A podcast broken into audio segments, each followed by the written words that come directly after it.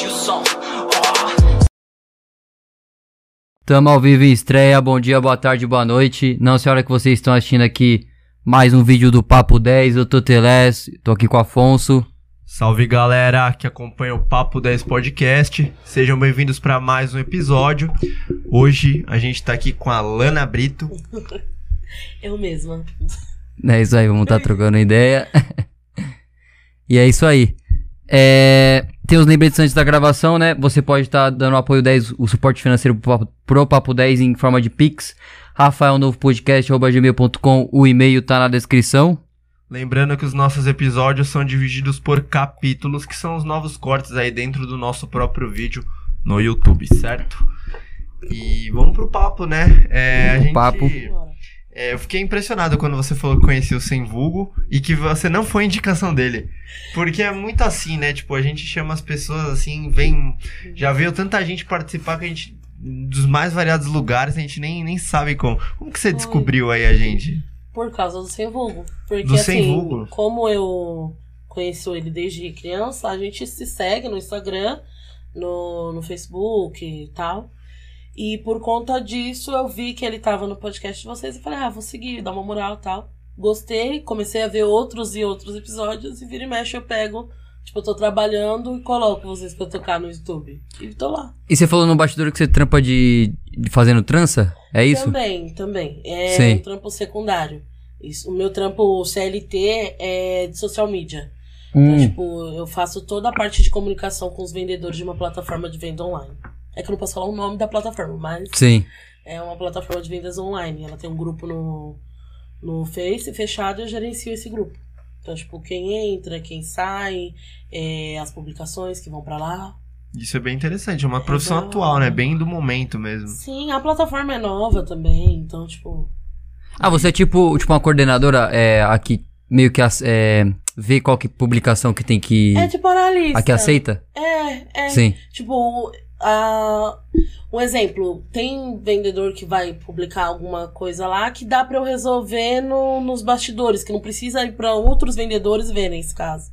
E agora tem vendedores mostrando, ah, eu, eu fiz isso aqui e deu certo. Ah, eu comprei embalagem em tal lugar e deu certo. Então é um grupo pra eles trocarem uma ideia e dar algum suporte. A gente dá algum suporte pra eles. Sou eu, mas três meninas que fazem esse trampo. Não, e é um trampo que, se você pegar nos últimos tempos aí de pandemia, ele ficou cada vez mais forte, né? Sim, tanto que nessa plataforma mesmo, esse trampo começou na pandemia já. Eu entrei lá em junho e eu trabalhava com Instagram, com comentários do Instagram, e aí abriram para vendedores brasileiros, que é uma plataforma de fora, abriram para vendedores brasileiros em julho, e em agosto esse grupo começou, e hoje já tem 50 mil membros. Então, tipo, é uma plataforma que chegou estourando. Mas também fez todo um, uma pesquisa de campo. Porque, assim, essa plataforma, ela é da mesma empresa mãe que um jogo que bombou muito aqui no Brasil. E aí falaram, hum, e se a gente fizer lá Não no pode Brasil? falar qual é o jogo? É o Free Fire. Ah, sim. Ah, sei, sei. E, inclusive, vocês citaram essa, essa plataforma no, no podcast das meninas. Eu acho que eu sei qual que é. É a buia? Não. Não. Eu não posso falar o nome. mas vocês citaram. Vocês citaram sobre Certo. essa plataforma. É Então passou por aqui, passou pelo Papo 10, né? Passou pelo Papo 10. Inclusive, eu tava assistindo hoje, eu falei, caramba, meu. Passou pelo Papo 10. E tá bem grande Não essa das meninas lá que você assistiu da, da G e da G. Sim, sim. E Certo. tá bem grande essa, essa Gigante. empresa. Não, é uma empresa que chegou no Brasil em outubro de 2019. Nossa, dois pra anos. agora tá do jeito que tá. Não, e, Aí como que é? Você, você não trampa lá, você trampa com um aliados de lá? É, terceirizado, terceirizado. Ah, sim. Entendeu? E lá é assim, é correria, todo o dia inteiro no Facebook, e é de segunda a sábado, às vezes de domingo a, se a sexta. Então, tipo, depende da escala. Mas sou eu e mais três meninas que mexem nesse grupo, que mais ninguém mexe. É, e você falou também que trabalhava com comentários no Instagram. Como que era isso? Isso, é, tinha uma, uma ferramenta que os comentários saíam direto do- dos posts do Instagram do, da plataforma pro, pra essa ferramenta. Inclusive ainda rola isso, só que é um- muito mais aberto. Na época que eu cheguei, Era eu e mais quatro, cinco pessoas que faziam isso. E hoje tem 150 pessoas que fazem isso, porque cresceu muito no Instagram a plataforma. E aí você, tipo, gerenciava. Se fosse alguém xingando, você tinha que excluir os comentários, tipo isso. É, é, tipo isso. Entendi. Era tipo isso. É a mesma coisa no, no Facebook. Mesma coisa que eu faço no grupo hoje é o que eu fazia no Instagram. Mas você coordena também, por exemplo, as publicações, as divulgações, essas coisas? Divulgações não pode acontecer nesse grupo. Ah, não pode. Sim. Então, porque Ele é também focado dar- pra. É, ele é focado justamente pra dar um norte pros vendedores novos que estão chegando, para o vendedor precisou de algum suporte e às vezes dá pra resolver ali, dá pra ele tirar dúvidas com outros vendedores. É pra isso que serve esse grupo, para os vendedores trocarem ideias. Um grupo de informação. É, de nicho, tudo isso. É da área dos games? No caso? Não, não, é, vende de tudo, de tudo. Ah, sim. É- Ela, inclusive, é, bateu bem de frente com uma concorrente argentina que todo mundo acha que é brasileira, que é o Mercado Livre. Sim. O Mercado Livre, assim, tipo, essa plataforma chegou batendo de frente com o Mercado Livre e acabou. Entendeu? E aí, tanto que hoje é o que eu mais vejo o pessoal comprando nessa plataforma e no, no concorrente. Entendeu? Tem uma Sim. disputa, né? Tem, e é acirrada. Tanto pra compradores quanto pra vendedores. Porque se você pega a comissão, é assim, tete a tete. Eles vivem brigando por causa disso. Entendeu? Não, e tem uma, uma questão também, tipo, do- dos produtos, né, que, que vêm de fora, né? Que estão mais em conta. É, então, tem Que As produtos. pessoas que falam assim, não, eu vou esperar um mês, mas eu vou pagar mil vezes mais barato. Exato, tem produtos e produtos, porque tem vendedores de fora que realmente levam um mês, mas tem vendedores aqui do Brasil e tem pessoas que fabricam aquilo, então acaba sendo- saindo muito mais barato. Porque se você compra pra revender, você vai ter que jogar um valor pra você ter lucro, certo? Então tem muito fornecedor vendendo lá. Então facilita muito. Que nem eu faço trança também. Pra comprar cabelo, nossa, maravilhoso. Pega em atacado, mó paz. Entendeu? Cabelo tipo lace, no caso? Também. Comprar cabelo? Também. É, lace, entrelace, twist, trança, tudo isso. Inclusive, Certo. eu estava fazendo manutenção no meu cabelo que eu vou destrançar hoje. eu falei, vou fazer a manutenção, mas eu vou destrançar hoje pra trançar amanhã de novo. E como O que é você- manutenção de um cabelo? É tipo. É porque, ah, querendo ou não, o nosso cabelo não dá pra você brecar o crescimento dele. Seria muito Sim. bom se desse, que aí a trança ia durar mais. E aí a trança é, vai afrouxando assim da raiz, sabe? Ah, porque tá nascendo cabelo. É, o cabelo tá crescendo. Ah, sim. Ele vai continuar crescendo, né? E aí vai afrouxando da raiz, aí você tem que trocar. Entendeu? Porque senão cai. Não, não é é, nem isso? que cai, é porque fica muito pesado pro cabelo. E aí, se você deixa tempo demais, pode quebrar o cabelo, pode acabar danificando. A trança, que é um penteado protetor, não faz sentido você deixar a ponto de quebrar o seu cabelo, entendeu? Então, assim, tem um, um tempo. Por exemplo, o meu cabelo, ele cresce muito rápido. Então, a cada um mês, um mês e meio, eu tô trocando. Agora, tem gente que consegue ficar até três meses. E esse é o tempo limite. Deu três meses, tem que tirar pra colocar outro. Até por isso que, pra você ter esse conhecimento que você começou a trabalhar com isso, que você falou que faz tipo um bico, não, segundo É, tipo, é, antes era o meu, meu foco, as tranças. Só que tive algumas situações, tipo, tendinite, porque é um trampo repetitivo que não dava mais pra ficar só nisso. Porque eu fazia trança hoje e amanhã eu não aguentava fazer. Tinha que dar um descanso. E se não, não faz todo dia trança, não rende. Se- quando você trabalha pra você mesmo, se você parar, você não tem quem pague, né? O, o dia. Então, foi por isso que eu dei um break, mas tem muito tempo que eu tranço, tem mais de 10 anos. Tenho 25, eu comecei a trançar cobrando alguma coisa com 14. Oh, 10 anos já? Então sabe fazer muito bem. E gosta também, né? de Gosto. fazer isso. É assim, é uma terapia. Eu gosto bastante de fazer trança, só que é aquelas. É uma aqui, outra ali. Agora, pra pegar, pra fazer todo santo dia é maçante. É cansativo, né? Você fica em pé, você vai pra lá, vai pra cá. E ainda mais eu que não tenho um salão. Se eu tivesse salão, ainda facilitaria que as pessoas viriam até mim. Sim. No meu caso, eu vou até as pessoas. Ah, é a domicílio. Nossa, já rodei São Paulo inteira. Já Sim. fiz trança no Rio de Janeiro, já fiz trança no interior de São Paulo. Então, tipo, no Espírito Santo. Nossa. Tem um Cara. lugar que eu falo, gente, tô viajando pra ir. Eu já chego lá com um monte de cliente. Entendeu? Pô, você, via, você tipo, viajava só pra fazer a trança, no caso? Já teve caso de eu viajar só pra fazer trança. Ah, mostra o É- reconhecimento, né, do seu trabalho e tal. É, tipo, eu pegava, vai. é, uma vez eu fui pro Rio de Janeiro pra dar uma palestra lá. Pra falar justamente sobre as tranças e tal. E aí eu marquei quatro, cinco meninas pra fazer na semana que eu ia estar lá. Dei a palestra e vim embora pra São Paulo. Entendeu? Tipo, a minha vi- os trampos que eu fiz lá pagaram minha viagem. Entendeu? Foi Caraca. muito de boa. E eu gosto bastante dessa relação, né? Porque antigamente era mais difícil de você achar transista. Hoje, a cada esquina você acha transista, né? É muito, muito mais fácil hoje. Que E tem que- E como que, as, tal. como que tá o cenário, tipo, das pessoas que auto se trançam, sabe? Tipo, Então, elas mesmas. Tem, tem bastante, que nem. Eu trançava o cabelo das minhas primas e elas, eu fui ensinando elas a trançar. Sim. Elas trançam o delas mesmo e trançam pra fora também. E agora elas, uma delas inclusive mudou pro Rio de Janeiro e tá bombando lá de trança. E é sempre assim, tipo, normalmente a pessoa que trança pra fora, ela faz o próprio cabelo. Entendeu? Sim. A minha irmã também trança, a, a Carol, que é a irmã do meio. Eu tenho quatro irmãos, então é muita gente. Mas a Carol também trança, a Laís e a Laura também fazem trança, mas não pra fora, mas a Carol faz pra fora. Então, tipo, acaba passando. Eu aprendi com a minha mãe, ensinei minhas irmãs, só que minha mãe fazia só com cabelo natural mesmo. Eu aprendi fazendo com cabelo sintético, alongamento e tal.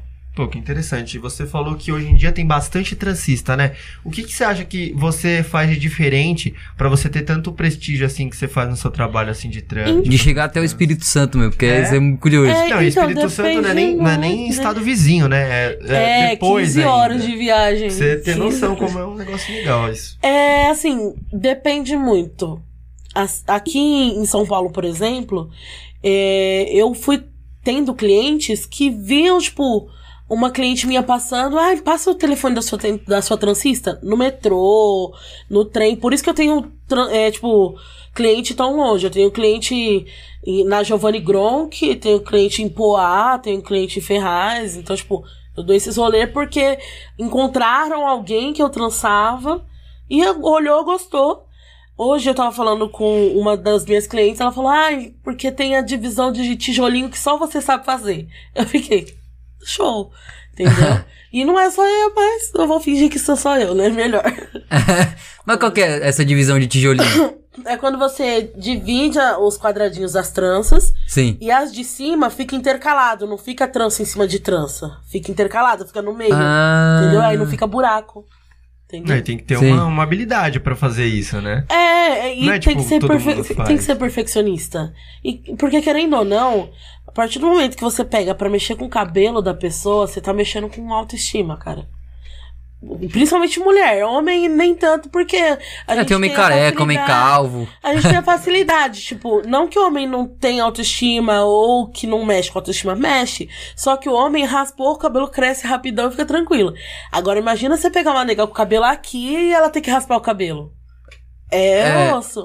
Então, quando você mexe com, com cabelo, trança, química, com tudo, você tem que ter total cuidado e respeito também, né, pela, pela pessoa que você tá fazendo. Além de- da troca de energia, né? Que você tem com a pessoa. Pelo menos eu acredito nisso. Se a pessoa tem a energia muito pesada, eu saio com a cabeça assim, ó, estourando.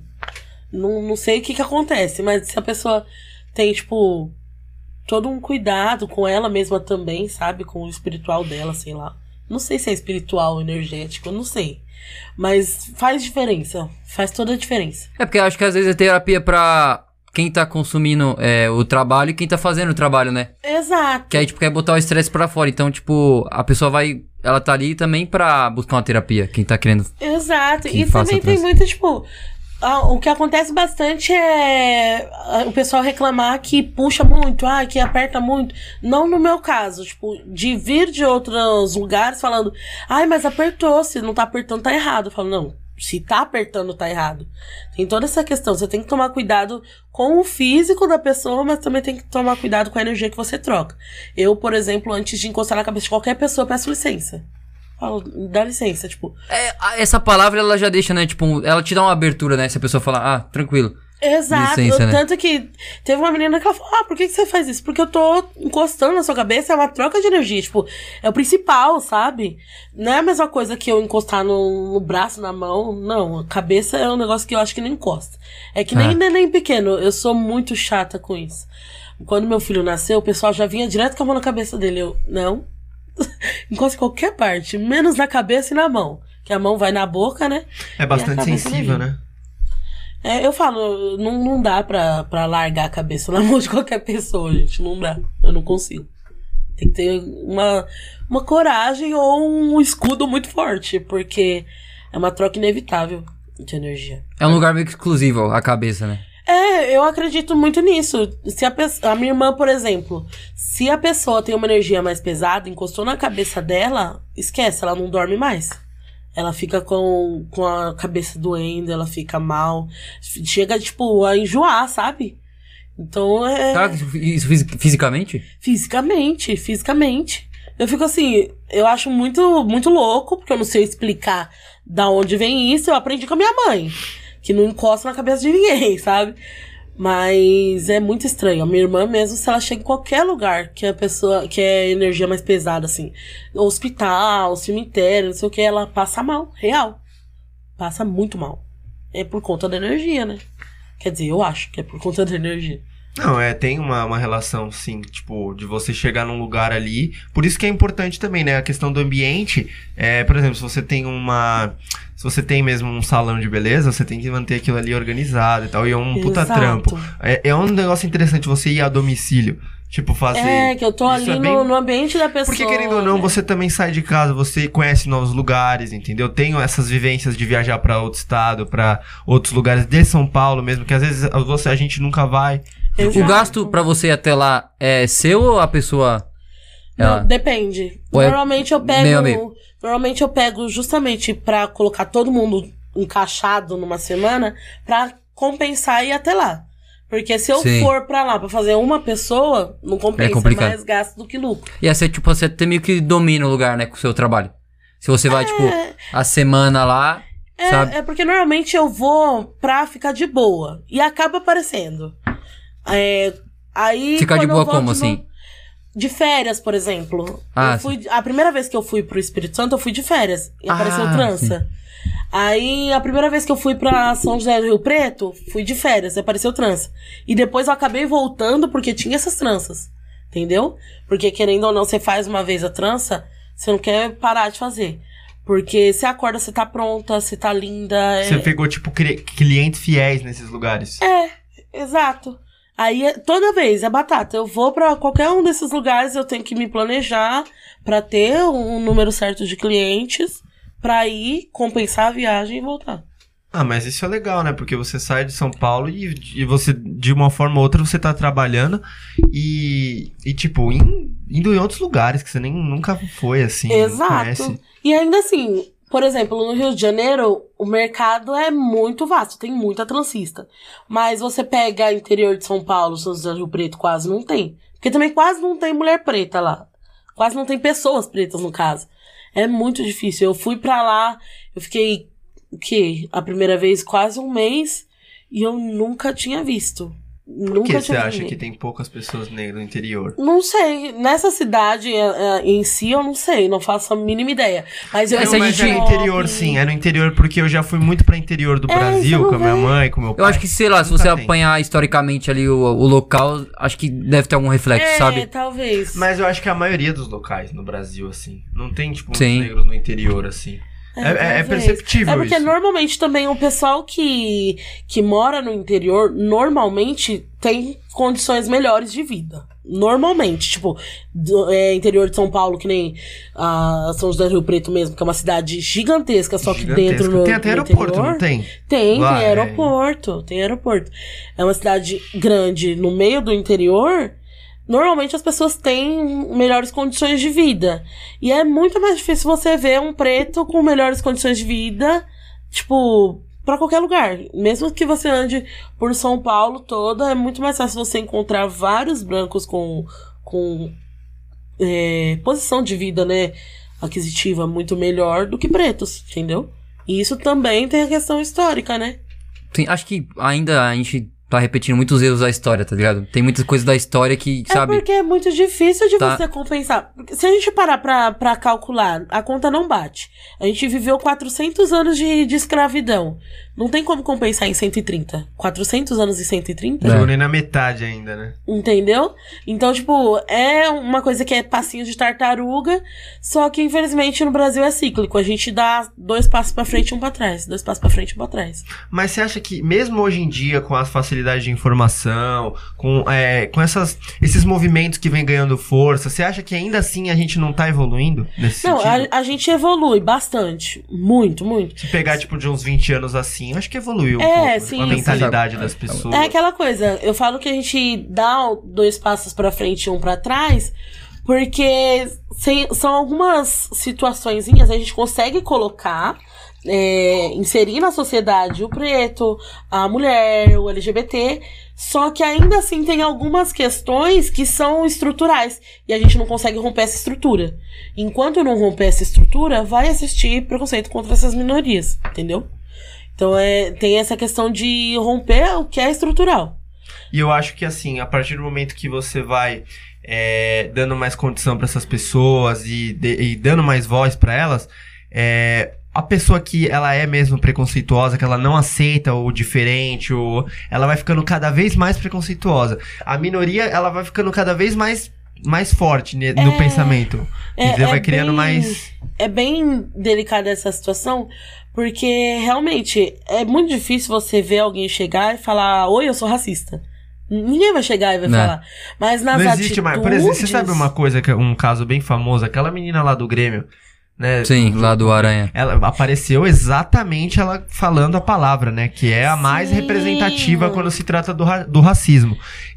Exato. Muito menor o número de casos de pessoas falando, falando macaco, entendeu? Exato. E hoje em dia tem diminuído também por conta de uma resposta. Que assim, eu acho que daqui uns 10 anos a gente vai ver isso bem grandão mesmo. Mas a, a geração que tá vindo aí, ela tá vindo muito diferente da minha geração. Porque assim, a minha geração ainda é aquela geração que aprendeu a ficar quieto. A gente só foi falar depois dos 15 anos. Eu mesma, assim, eu tive uma situação quando eu era criança, tinha seis anos de, de idade, e um menino falou: Ah, vai a sua neguinha do Paraguai. Eu fiquei louca, eu fui pra cima dele. E eu fui repreendida e ele não. Entendeu? E aí. Hoje nessa geração não tem muito isso. Hoje, nossa, hoje você fala Diminuiu de, bastante. de racismo nas escolas, você fala, tipo, você não precisa falar, oi, racismo é errado. Não, eles sabem. Tá? Sim. Ele- eles questionam. Esse Capitão, né? Eles questionam. Eu tive, eu tive um tempo que eu tava dando aula, né? Eu fiz faculdade de história. E tava em sala de aula com o pessoal. Eu vi isso acontecer. Eu vi uma menina parar tudo, assim, eles estavam brincando. Aí um menino falou um negócio do cabelo da outra. A menina parou tudo e falou: Oi? O que, que você falou do cabelo dela? Tipo, e na minha época de escola, ninguém parava pra, me defender, não. Poucos anos também de diferença, né? Sim, eu tenho 25 anos. Você pega a mentalidade do pessoal que tá com 10, 12 anos hoje, é outra coisa, eles estão fadados a responder. Você entendeu? Eles estão prontos pra responder. Porque lá, eu, eu pelo menos era passiva, porque a minha mãe era tipo, ah não, filha, é só não ligar, é só não ligar, é só não ligar. Eles, a gente aprendeu assim, a não ligar. E agora a gente tá ensinando a ligar, e responder e bater de frente, entendeu? Então eu acho que a, a geração do meu filho, por exemplo, é uma geração que vai vir peitando todo mundo acabou. Entendeu? Tanto que esses dias eu fiquei extremamente puta porque o meu filho virou pra mim, ele tem três anos. Ele só fala que ele já ouviu em algum lugar. Sim, ah, normalmente as crianças é assim, né? É, ele virou e falou: Ó, mamãe, cabelo de poodle. Ele tem um black enorme. Ele, cabelo de poodle. Eu olhei assim, eu falei: O quê? Ele, cabelo de poodle. Falei: Onde você ouviu isso, filho? Quem falou isso? Aí ele ficou assim: É cabelo de rei. Aí ele, cabelo de rei. E agora ele aprendeu, Caralho. cabelo de rei. Agora ele responde. E mesmo que eu não faço ideia, a mínima ideia de quem falou isso pra ele ainda. Mas mesmo que a Às pessoa. vezes nem falaram que- perto é. dele, ele pega informação quando é criança. Ainda que a pessoa tenha falado, tipo, sem a intenção de ser racista, isso leva a fortalecer a estrutura racista, por quê? Porque quando o meu filho ouvir alguma coisa do tipo lá fora, é, propositalmente, ele não vai responder. Não, pera, vai responder. Você entendeu? E eu aprendi a não responder. E eu tenho um temperamento bem explosivo. Eu respondo porque, porque assim, é- é, eu sempre fui bocuda pra tudo. Pra Não, tudo. e outra, outra questão também que eu acho que hoje em dia faz as pessoas não, não praticarem, assim, né, muito explicitamente o racismo, é que o racismo é inafiançável. Por isso que as É. pessoas não, Ah, não mas, praticam. assim, mas ainda assim eu acho que depende. assim, tem muita gente que funciona na base da ameaça, infelizmente. É. Tipo assim, ó, ou você não vai ser mais desse jeito, ou você vai ser preso e aí não, não vai ter quem te tire de Mas lá. ainda porque, assim, eu né? acho que nessa questão entra muito mais a força da internet, dessa cultura de cancelamento, do que necessariamente é, essa questão da, da, de ser inafiançável. Porque, infelizmente, a gente vê casos de, de racismo na mídia mesmo e ninguém responde por aquilo. É, até ser provado que aquilo é racismo, tipo, se eu sofri racismo em qualquer lugar, eu tenho que provar que aquilo é racismo. Se entrar como injúria racial, acabou. Balbal, entendeu? E muita coisa entra como injúria racial. Eles simplesmente ignoram o racismo. Na cara larga. Na cara larga. O que, que é a injúria raci- racial? É o racismo propriamente dito, só com outro nome. É basicamente Aquele isso. que é um pouco amenizante. É, é tipo isso. É porque o racismo em si, ele é toda a estrutura que a gente tá conversando. E ele é uma palavra pesada, né, também, na questão E aí jurídica. o pessoal vai tentar amenizar. Entendeu? Vai tentar amenizar. É, tanto que teve um caso recentemente de uma de um vendedor ambulante preto que tava no metrô com o filho e os seguranças dali cacete ele com o filho. E a menina pegou, Ah, e essas puxou, coisas viralizam. puxou, é, então, puxou o neném, mas continuaram descendo o cacete no cara. E eu fico assim, será que a conversa seria da mesma forma se ele fosse um cara branco? Provavelmente não seria. E aí, se eu levo isso para um juiz, vai depender do juiz se ele vai entender ou não como racismo aquilo. E se o juiz falar "Ah, não é racismo, o cara não vai preso, acabou. É verdade, é verdade. Capaz ainda de. Se eu falar, tipo, que ele foi racista em algum outro lugar, depois de um juiz falar que não é racismo, capaz de eu responder. Por desacato, né? Por Não, por falsa. calúnia e difamação. Você entendeu? Eu fico assim, tipo.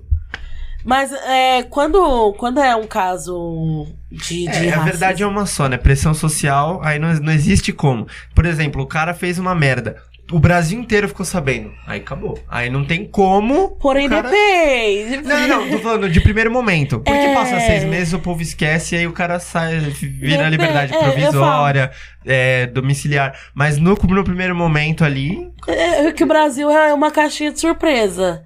Você ser racista no Brasil, você pode perder patrocínio ou virar presidente. Tipo, É verdade, é verdade. pode acontecer. In- Infelizmente pode acontecer, sabe? É muito, muito, muito complicado. Porque a gente fala sobre ter voz e muitas vezes as discussões sobre racismo não saem da academia, não saem da faculdade. Porque é um assunto chegar delicado, onde precisa chegar. né? Tipo, Exato. tem pessoas que têm medo de falar O- sobre no isso. momento No que momento. todos os pretos se conscientizarem. Primeiro que são pretos, porque é difícil você se conscientizar de que você é preto, mesmo tendo uma, uma sociedade que te lembra disso o tempo todo, é difícil você se conscientizar e se entender enquanto preto. E levantar e falar, chega. Na hora que os pretos falar, chega, esquece, filho, não tem pra ninguém. Não tem pra ninguém. Sim. Porque se você pegar pra comparar, preto é maioria no Verdade. Brasil. É maioria. E por que, que a gente ainda não é maioria, tipo, sei lá, no Senado? Por que, a gente não é maioria na TV? Por que, a gente não é maioria em outros lugares? Entendeu? Essa parada foi muito louca que você falou de. De que é quando é quando mexe no, no valor financeiro, né? Porque na questão. Recapitulando, na questão de perder patrocinador às empresas, né? Aí, tipo, ela, ela não nossa. mexe nos valores éticos e morais. Exato. Elas não fazem, sabe, um, uma mudança nisso. Elas- aí você mexe no, no valor de dinheiro, elas vão perder patrocinador, aí elas vão se reatar, vão fazer uma, uma prestação de serviço, acho que nem é uma, questão que elas vão mudar os valores dela, é, colocar mais representatividade na empresa dela. Ela só vai, tipo, prestar um serviço ali pra é, pedir a desculpa. tá- é, é, pra fingir que tá porque aconteceu ali no dinheiro dela, mas os valores morais e éticos da- das pessoas da empresa, né? continuam o mesmo ou com mais raiva do jeito que ele falou, não é? Ou as pessoas vão falar, caramba, que não sei o que.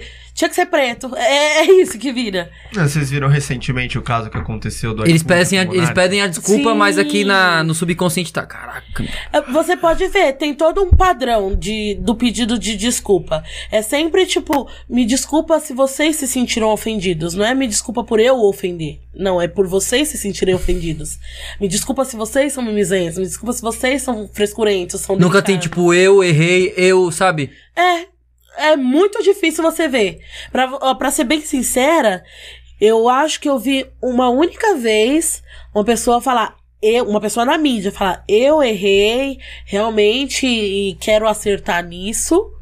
E, tipo, eu fiquei assim, caraca, alguém falou. Só que agora vai, tipo, vai parecer que é. Que é. Como que eu posso falar? Que eu tô sendo fofinha, porque. É, não, é obrigação do cara. Mas né? não, não, tipo, mas Tá é porque essa pessoa que, que eu vi fazer isso foi a Marília Mendonça. Então, tipo. é, todo mundo fala, ai meu Deus, não sei o quê. Agora que ela morreu, ela é santa. Não é isso. Mas foi Sim. a única pessoa que eu vi que foi num caso de transfobia. Que ela falou numa live e ela não se desculpou pelo Twitter, não se desculpou, ela desculpou, se desculpou numa live com o mesmo, com a mesma quantidade de acessos, com a mesma, com o mesmo número de pessoas ali, falou: "Eu errei, não desculpa por vocês se sentirem ofendidos". E falta isso. Sim. Falta Não, e é perceptível nesse, nesse, nessa, nesses vídeos de desculpa que a pessoa, tipo, a pessoa que tá fazendo aquele por um protocolo, ela tá vendo um- meio que um GC, sabe? Parece um robô. Vai passando aqui, ela vai lendo. Exatamente. Dá pra ver que, tipo, ela não tem consciência, Exatamente. tá ligado? E ainda nesse, dentro desse padrão de desculpa, a gente também tem a, a questão de que de quais desculpas serão aceitas e quais desculpas não serão aceitas. Por quê? Você pega um exemplo agora do, do Big Brother que passou.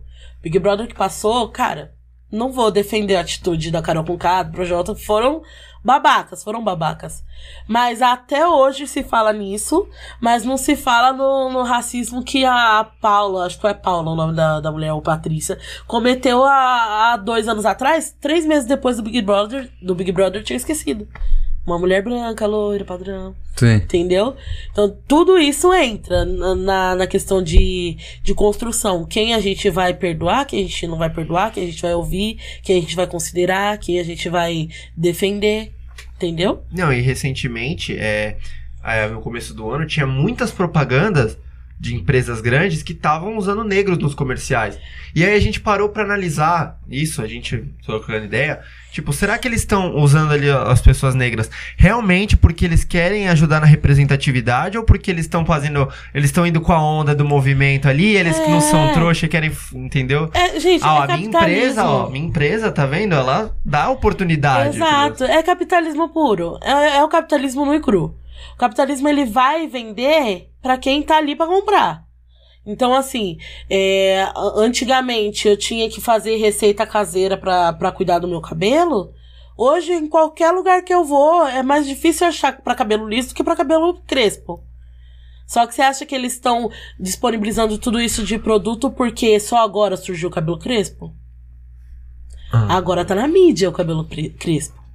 Entendeu? E ainda assim, tem muitas vezes que dão um jeito de colocar o- é, o cabelo crespo, o cabelo cacheado na mídia, mas ainda assim tirar o preto. Porque coloca uma mulher branca, um homem branco, de cabelo crespo, de cabelo cacheado, mas não coloca o negro. Você pega, pega pra ver qualquer pote de, de creme assim, é muito mais fácil você ver nas prateleiras mulheres brancas de cabelo cacheado do que mulheres pretas de cabelo crespo cacheado. Entendeu? Na sua visão, tem algum lado positivo dessa representatividade? Não, tem, com certeza. Com certeza tem um lado positivo. de- Mesmo tendo, tipo, essas paradas por trás que a gente falou. Interesse. Pô, pra né? caramba. Eu, que nem, eu não lembro de, de desenhos com protagonistas pretos quando eu era criança. A única, o único desenho que eu lembro... Super choque. Ah, o Super Choque, verdade. Super Choque. Mas era um, Super né? Choque. Também. Mas ainda assim, tipo, desenho que eu assistia direto. O Super Choque eu assistia, mas não assistia tanto quanto agora. Agora eu jogo no, no YouTube e vou. Os que dominavam eram os seriados, né? Tipo, vamos pegar do SBT ali, tinha a- É. as visões da Raven, que a protagonista era negra. Exato. Eu, a patroa, as crianças com a Mas família. ainda assim, muito longe. Muito longe da minha realidade. Sim. É, a representatividade é quando você vê aquilo, mas próximo da sua realidade. Ah, sim. entendeu? Porque se Tipo você. num outdoor na, na, na sua comunidade. Tipo Nem- não isso. precisa nem ser muito. Não precisa nem ser tão assim. Você quer um exemplo? Comercial de um, de um Chester. Se eu colocar uma família preta em, em volta da mesa de De Natal. Natal, verdade, né? Muito Já louco. Tá chegando aí Tá Natal. é, Então, tá perto da minha realidade. Um- Uma coisa que eu acho sensacional. O, o meu filho, pra ele, o Homem-Aranha é o Homem-Aranha preto. Ah, sim. Ah, o Miles Morales. Verdade, É. Miles Morales. É, pra, é, é esse, pro meu, pro meu filho, é esse o, o Homem-Aranha. Agora, pra mim, sempre foi, tipo, branquinho, não sei o quê. É, questão de, de representatividade tá nisso. E não só, tipo, preto, mas também eu falo agora enquanto mulher gorda também. Porque antigamente não via. Se bem que a, a- tá difícil porque a, as a indústria da moda, na verdade, simplesmente não quer aceitar que a gente tá na mídia. Porque as formas estão cada vez menores e eles estão. Antes, quem, quem vestia 46 ia lá na loja achava um 46. Hoje a pessoa que veste 46 vai na loja e só consegue comprar 50. E não porque ela engordou, mas porque a forma diminuiu. É só você pegar. Eu tava vendo, inclusive, é, esse experimento de pegar uma roupa antiga, que não foi muito usada, porque tem aquela questão de lacear, com uma roupa nova do mesmo tamanho. Coisa de quase 10 centímetros de diferença. Tipo, o mesmo tamanho. Por que que teve tanta mudança assim? Gostaria de saber também. Mas é um negócio muito louco, porque ao mesmo tempo que a gente vê na mídia, tipo, crescendo e a gente entendendo os corpos como tal como eles são, é, é- ao mesmo tempo, a, não sei, as lojas parecem que não querem vender pra gente. É, eu Não vejo que querem. hoje em dia tem uma aceitação maior, né? Tem. Das pessoas com autoestima Muito relacionada a mais. essa questão. Mas se você parar pra pegar, para pensar, por exemplo, antigamente você citou a Raven. A Raven era ela era considerada gorda. E a Raven não é gorda. A Raven Tá. não assistia. Você não assistia a Raven? Não, não assistia. Não. A Raven, ela, é, ela era considerada gorda naquela época. Sim. E você pega, ela é. Ela A era- atriz, no caso, você fala? É, a atriz. Ou a Raven do, do seriado? A, a Raven do seriado e a atriz. Sim. Ela era considerada gorda. Pra mim ela não é. Ela não é. Ela é magra. Ela, tipo, era, na, na, na época, ela era muito magra. Mas ela Cara. era considerada gorda. Por conta do Nossa. padrão da época. Hoje tá um pouquinho melhor nessa questão, porque eles estão aceitando os corpos mais cheinhos. Tipo, mais cheinhos que eu falo, não é gordo necessariamente, mas, tipo. tipo com aquela com pancinha. É, curvy, né? É, eles falam curvy, né? É aquele corpo que hoje eles chamam de mid-size. Mid-size? Ah, o meio termo? É, o mid-size de hoje é o plus size de 10 anos atrás. Caramba. O mid-size hoje é o plus size de 10 anos atrás. Eu, eu, quando tinha 16 anos, eu era magra. Magra. Só que Magra tinha peito. palito? Não, tipo, não, eu tinha Sim, peito, normal, tinha normal. bunda, tinha coxa, não tinha barriga nenhuma e era magra. Eu vestia 42. 42 pra mim é uma pessoa magra. E eu era considerada gorda naquela época. Eu também me considerava gorda naquela época. E, tipo, totalmente diferente. Hoje, que eu pego 10 tamanhos a mais do, que eu tinha antes, eu fico tipo, caramba, eu era gorda naquela época, como assim? Eu era louca. Só que tinha toda uma pressão em volta de mim, porque a minha mãe mesmo ficava, não vai engordar, não vai engordar. O pessoal, ai, que não sei o quê, porque você é gorda. Na escola, na, na oitava série, eu tava. É, na, na oitava série. Tava rolando a Copa no- do Mundo em, na África do Sul, 2010. em sei. 2010. Que tinha aquela bola Jabulani. Sim. Na escola me chamavam de Jabulana. E eu era magra Nossa. naquela época. Eu era magra. Não é, não é que eu era, tipo. Eu era magra. Só que as meninas, tipo, eram muito, ainda muito mais magras que eu. É verdade, e né? era aquele normal. É, O magro. Na época, as, mi- as, mi- aquela época ali, as meninas eram muito mais magras mesmo. Não, magro era no tipo de ser, tá ligado? Fininho. Sim. Exato. nada. Correto, assim, tá ligado? Reta, verdade, Exato. reta. E aí hoje você pega as meninas, tipo, que são magras, com vários distúrbios de imagem já, é, e se forçando pra caber num, num tamanho que seria o delas, se a forma não fosse diferente. Você pode, eu pego mesmo até infantil, roupa infantil. Meu filho, ele tem roupa de 2 a 6, do tamanho 2 ao 6. E, tipo, tudo do mesmo tamanho. Como que, que uma camiseta 6 é do mesmo tamanho que uma camiseta que uma camiseta 2? Então isso já é tipo a- a- as empresas, né, ditando meio que a, o padrão, né, aliado da moda. Poderia padronizar, mas não tem um padrão. É tipo, cada um faz a forma que quer. Sim. Então aí tem, tem loja que eu vou chegar lá e vou conseguir comprar um 48, tem loja que eu vou chegar lá e um 54 não vai servir. Entendeu? É, é totalmente aleatório. A própria, a própria Shein mesmo. A Shein é, é uma plataforma gigante que tá crescendo Sim. ainda mais aqui e vende roupa, principalmente pra meninas plus size, a rodo. Porque a gente não acha roupa estilosa que a gente fala, ok, legal. Que não é uma, uma roupa que minha avó usaria pra ir na missa. tipo. E você pega o padrão da, da Shein, não é o mesmo. Não é o mesmo padrão. É uma única marca e não é o mesmo padrão. Tem roupa que eu vou pegar lá que é XL, tem roupa que eu vou pegar que é L, tem roupa que eu vou pegar que é XXL. Toda vez que eu vou comprar roupa lá, por exemplo, eu tenho que ver pelas medidas na tabela. Se eu pegar só pela, pelo tamanho, pela letra, não dá certo. Não dá certo. Mas essa, essa, é, essa aspa que você falou de que é, na loja ali que você foi, a- o 2, o tamanho 2 ao 6 é o mesmo, né? No caso É, que você tipo, falou. é, eu pego uma camiseta 2, tamanho 2, de, Sim. sei lá, da Renner. Aí eu vou pegar uma tamanho 4 da CIA e uma tamanho 6 da Pernambucanas, tudo do mesmo tamanho. Tipo, se eu Não é colocar. meio que as da empresas outra- forçando, sabe? É, mo- o movimento da sociedade, sabe? Tipo isso, eu Não é eu meio não que sei o que que passa na cabeça desse pessoal, não. Eu queria É porque entender. deveria ser diferente, né? Então, o certo seria o 2 ser do tamanho do 2, o 4 do tamanho do 4, o 6 do tamanho do 6. Sabe por que eu acho que eles deixam igual? Porque pra a gente, beleza, mas tem gente que é imperceptível. Imperceptível falar isso. Eu acho que, tipo, a maioria das pessoas, ela- sabe, elas vão e aí, tipo, elas se adaptam. Ah, elas, tipo, não, não questionam, sabe? Então acho E que é por ela isso. só- É, é. Ninguém nunca questionou, ah, os tamanhos de, de Tanto que camisetas. essa é uma discussão que tá surgindo agora, de, tipo, parar pra perceber a diferença dos tamanhos. Tá começando a surgir agora. Sim. Tá começando a surgir agora. Porque até então ninguém tinha parado pra falar, caramba, como assim? Às vezes a pessoa tem o mesmo peso, o mesmo corpo, e não consegue comprar o mesmo tamanho que ela comprava há dois anos atrás. Se bem que depois dessa pandemia é muito difícil você ter o mesmo peso, o mesmo corpo. Mas, É tipo. verdade. Sim. Mas ainda assim, é muito difícil você conseguir ver as pessoas que mantêm. Entendeu? A minha irmã, a caçula, ela tem perdido peso, mas a calça dela tá aumentando. Não faz sentido. E o corpo dela não tá aumentando. Não tá crescendo de tamanho, né? É, entendeu? Ela E está aí provavelmente ela vai na loja e compra e nem percebe, sabe? É uma parada imperceptível. É um negócio que, tipo, Essa ah, o pauta- 42 não serve? Tá, então me vê um 44 e acabou. Só isso. Tipo, Porque pro- provavelmente isso é algo pensado, né? De todas as empresas, né? Lá no setor interno deles. Tipo, ah, vamos, vamos deixar assim, ninguém tá percebendo, sabe?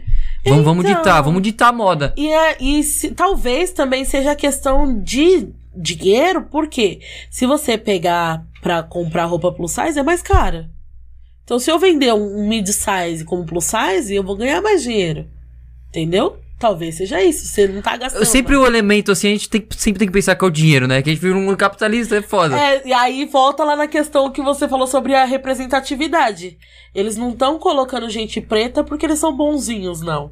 Sim. É porque depois de muito tempo eles estão falando: caramba, tem preto aqui. tem preto nesse país, não?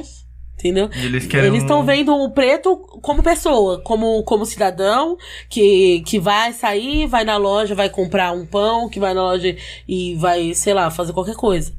Antes não. Vai no parece- shopping comprar uma roupa. É, exato. Estão começando a ver a gente como gente normal. O peso, se ele, sei lá, o dono de empresa, ele é, tipo, branco, Aí ele, ele coloca essa- essas paradas de representatividade, a gente sempre tem esse, esse pouco atrás do- da, da orelha. Agora, se o dono da empresa é negro, aí você já vê, pô, esse cara ele é foda, tá ligado? Aí ele tem, Então. tipo, sabe? É uma, meio que. se Você acredita, sabe? Você tem convicção no que ele tá fazendo. É, é porque, assim, também a gente tá acostumado a ver o preto sempre servindo. Sim. A gente não, não tá acostumado a ver o preto sendo servido. Quando eu falo sendo servido, é justamente você ir num restaurante, você ir em qualquer lugar. Qualquer lugar. O garçom é negro, né? Não é tipo o cara que tá Exato. sentado na mesa. É muito, muito estranho. Tanto que eu, mesmo na, na época de escola, quando criança, eu estudava em escola particular. Era, dava pra contar, tipo, nos dedos de uma mão quantos professores pretos eu tinha. E vários professores brancos. Entendeu? Sim. E, e assim, hoje eu posso dizer que, que a gente tem um, um pouco mais de oportunidade. Só que ainda assim, o pessoal acha que é porque, tipo, ah, não, porque não tem é, gente qualificada pra isso. Mas por que, que não tem gente qualificada pra isso? né? Tem Ninguém que ir lá. questiona. Tem que ir lá, tipo, na raiz, né? Aí os, politi é, os políticos que são pagos para isso, né? São profissionais pra ver essas coisas, eles não. É, né? eu acho que Não o, discutem. O BO que, que rola é que a gente vê medida emergencial como a solução do problema e não é. Você pega, por exemplo, a- as cotas. As cotas são medidas emergenciais, só Mas que pouco- o pessoal acha que é Se eu tipo, não me engano, as cotas surgiram faz pouco tempo, não é? 2002. Não, 2002. 20 anos, mas elas que elas vêm sendo mais aplicadas uns 10 anos É, pra cá, né? É, Que elas têm sido, têm tido um espaço maior. exato. E assim, é, e, e ainda assim é uma briga.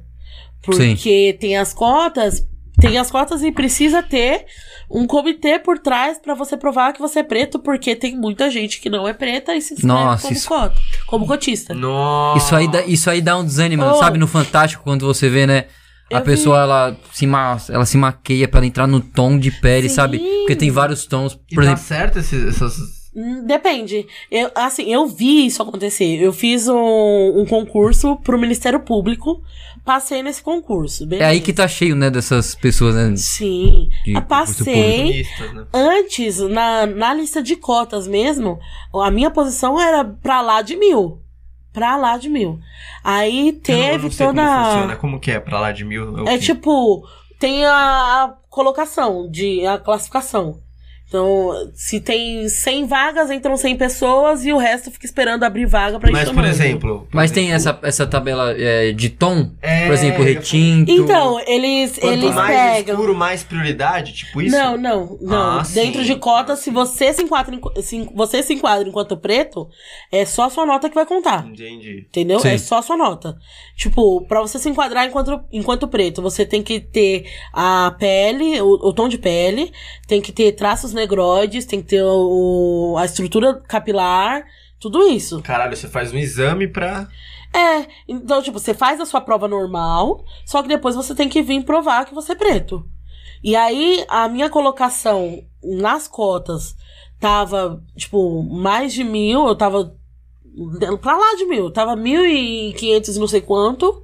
Depois que teve essa, essa peneira pra tirar quem é preto, eh, pra separar quem é preto e quem não é preto, eu fui pra 300 e pouco. Caralho, mano. É muita gente que se inscreve falando que é preto e não é. Pô, na teoria isso é muito louco, né? Tipo, né? Em questão da, de você. Cara, as cotas é uma medida que infe- infelizmente existe, né? A gente tem que pensar assim. Tipo, ela é assim, é muito boa, Sim. só que é emergencial É e emergência. precisa de, de um de uma estruturação, uma reestruturação. Porque a- até então a- as cotas elas são para pretos e pardos. No Brasil, qualquer pessoa pode ser registrada como parda. Qualquer pessoa. Só tomar um so- É só tomar um Se solzinho você ali. tiver, é, Nossa, sério? Exato. Você dá uma queimadinha assim, nossa. eu sou uma mulher visivelmente preta. Sim. Na minha certidão tá parda. Caracas, mano. O pai do meu filho é branco. O pessoal, quando eu fui registrar ele, ah, não, mas o pai dele é pardo. Que eu queria colocar meu filho como preto. Sei, todo mundo Tá certo, para, ele nasceu né? bem branco, mas eu falei, vai que ele escurece. Mas, enfim, é, o pai do meu filho falaram, ele, ele é pardo, então ele vai colocar pardo igual do pai. E eu queria, tipo, colocar preto, porque o meu eu consegui trocar pra preto, porque eu sou visivelmente uma mulher É um preta. negócio meio que nas coxas, né? É, e essa fala também tem questão de estrutura, tipo, racista, sabe? Sim. Por quê? É, por que, que eles falam nas coxas? É, antigamente, os telhados das casas eram feitos com umas telhas que eram moldadas nas coxas dos escravos. Ah, isso eu vi, cara. Eu- é que Isso. foda. Tá muito presente no, no É, vocabulário, não, sabe? tá- Caralho, eu não sabia Isso, dessa. era moldado É nas coxas dos escravos. Como, Os tipo, é telhados padrão- das casas? Isso. E aí, Nossa. como não é padrão, é, montava e acabava, tipo, tendo goteira, porque ficava feito nas coxas, entendeu? Sim. Mas é, é, mas é justamente É isso que eu varziano, falei. né? É varziano. Agora é pra... Mentira. Mas é, são nessas questões, tipo, é coisa que tá enraizado. Não tô, tipo, jogando na sua cara, e, assim. e é, por mas- exemplo, essa, essa, essa sentença... Não, essa que é a abordagem da hora. Tipo, você. Nem sabia. A pessoa falar e você, tipo, corrigir ela com ba- é, base, tipo, de estudo, É, né? pá, tipo, histórica. racista, escroto e tal. isso. Tá ligado? Eu acho que, assim, eu E nem fica entendo. quieto também, né? É, eu entendo enquanto preta, tipo, que o povo tá cansado, porra, toda hora tem que ficar explicando não sei o quê. Só que. Mas e que vem a mudança? Se eu não explicar. é, exato, se eu não explicar, como que. Por exemplo, você não sabia. Como que você ia saber? Nunca. Porque Né. isso é uma expressão que eu escuto muitas vezes. Você tá na rua, Exato! tá... Que nem, tipo, aquele móvel que fica do lado da cama. É, exato. Eu não É, falo. inclusive- Faz muito tempo que eu não falo isso porque eu descobri. Justamente numa- nas tirinhas assim, né? Que tem uma página chamada Gente Preta, não sei se você segue. Sim, sim, sim. sim. Essa é muito boa, tá ligado? Ah, Exato. criado mudo? É. É, O que que é o porque criado mudo? tinha um- sempre um escravo do lado da cama que ficava lá, tipo, aposto, enquanto os senhores dormiam, porque se eles precisassem de qualquer coisa, tava ali o criado mudo. Porque ele ficava quieto. Nossa. Tem várias Tem muita coisa. Que nem quando você fala, ah, não sei o quê, porque eu não sou suas, não sou suas nega. Tudo É. isso você fala que a gente ouve todo santo dia. Inclusive, várias vezes a gente fala e se perde nisso e, tipo, não percebe. Um- outra coisa também O é. da, hora é, o da hora é você, tipo, abolir, sabe? Isso do seu vocabulário. Exato. É, todo, é toda uma questão de se policiar. Porque tem coisa que a gente, às vezes, se perde, assim, falando e fala, putz, meu. É, e se você, um tipo, a fala, né? A gente que é da comunicação, a fala, ela, ela repercute, tá ligado? É, Então se você fala, a outra pessoa escuta, só de ela escutar, ela tem um ouvido, tá ligado? Ela escuta, então ela já, já vem pra mente dela isso. exato. A gente tem que quebrar essa, essa, esse código pra che é, que Porque chega nas também pessoas. tá enraiz... Querendo ou não, tá enraizado. Foi enraizado. Foi Sim. E- Tipo, tá, foi você sabe como e tá enraizado? Por, pelas pessoas não saberem o que elas falam. Eu não- nunca sabia da Exato. história do criado. Fiquei Se sabendo você agora. pegar ah, um negócio que o pessoal fala toda santa hora, principalmente naquelas questões de pedir desculpa. Ai, mas eu não queria denegrir. Denegrir é tornar negro. Isso seria ruim? Por que que seria ruim? Nossa, verdade. Entendeu? Então tem toda uma questão, tipo, por trás disso, sabe? Sim. É, é- é coisa, tipo, que a gente acha que é, É tipo a coisa sujeira boba, que você joga pra baixo do é. tapete, parece que tá limpo, É, tá a gente ligado? fala, tipo, ah, tá bom, tá bom, deixa passar, deixa passar. E nessa de vai deixar passar, deixar Vai- passar, a vai gente tá aí, ó. aumentando. Talvez, se não tivessem deixado passar o primeiro escravizado pra cá, a gente não tinha passado por tudo isso. Ou se os europeus não tivessem invadido a África, né? Você entendeu? É, é exatamente isso. Porque, assim, um, um negócio que o pessoal fala muito de, ai, mas na África também tinha escravidão. Beleza, no mundo inteiro tinha escravidão. Só que só na América a escravidão ela tinha como intuito enriquecer. Enriquecer as pessoas que estavam lá? Não. Que estavam trabalhando? Não. O preto, era- ele não era uma pessoa. Na África, era muito comum você ver o senhor, entre muitas aspas, o senhor, o dono de escravos, mais fácil falar assim. O dono de, de escravizados trabalhando na, na agricultura do, do lado do escravizado. Porque os escravos, eles eram presos de guerra ou coisas do tipo, e eles usavam pra fortalecer aquela sociedade. Então era parte da família. Tipo, o mesmo trampo que o escravizado fazia, o dono do escravo também fazia. Era meio uma, uma- um povoamento, né? É, exato. Tira a palavra aquela que tinha nos Estados Unidos? Colônia de povoamento, coloca povoamento. Era isso. Era exatamente Que isso. queriam. Era só pra fortalecer aquela sociedade, eh, pra fortalecer aquela estrutura. Sem contar que era uma estrutura matriarcal. A maior parte da- das, das etnias na, na África são matriarcais. E tinha esse intuito. Aí, quando viram que, nossa, caramba, esses brancos estão vindo aqui, estão pegando os escravizados e estão me dando alguma coisa em troca, estão dando tecido, estão dando. Caralho, é quatro. Coisa que eu nunca vi, né? O desconhecido. E às vezes é conhecido, mas, tipo, estão dando alguma coisa pra mim. Assim. Então eu vou entregar esse cara e acabou.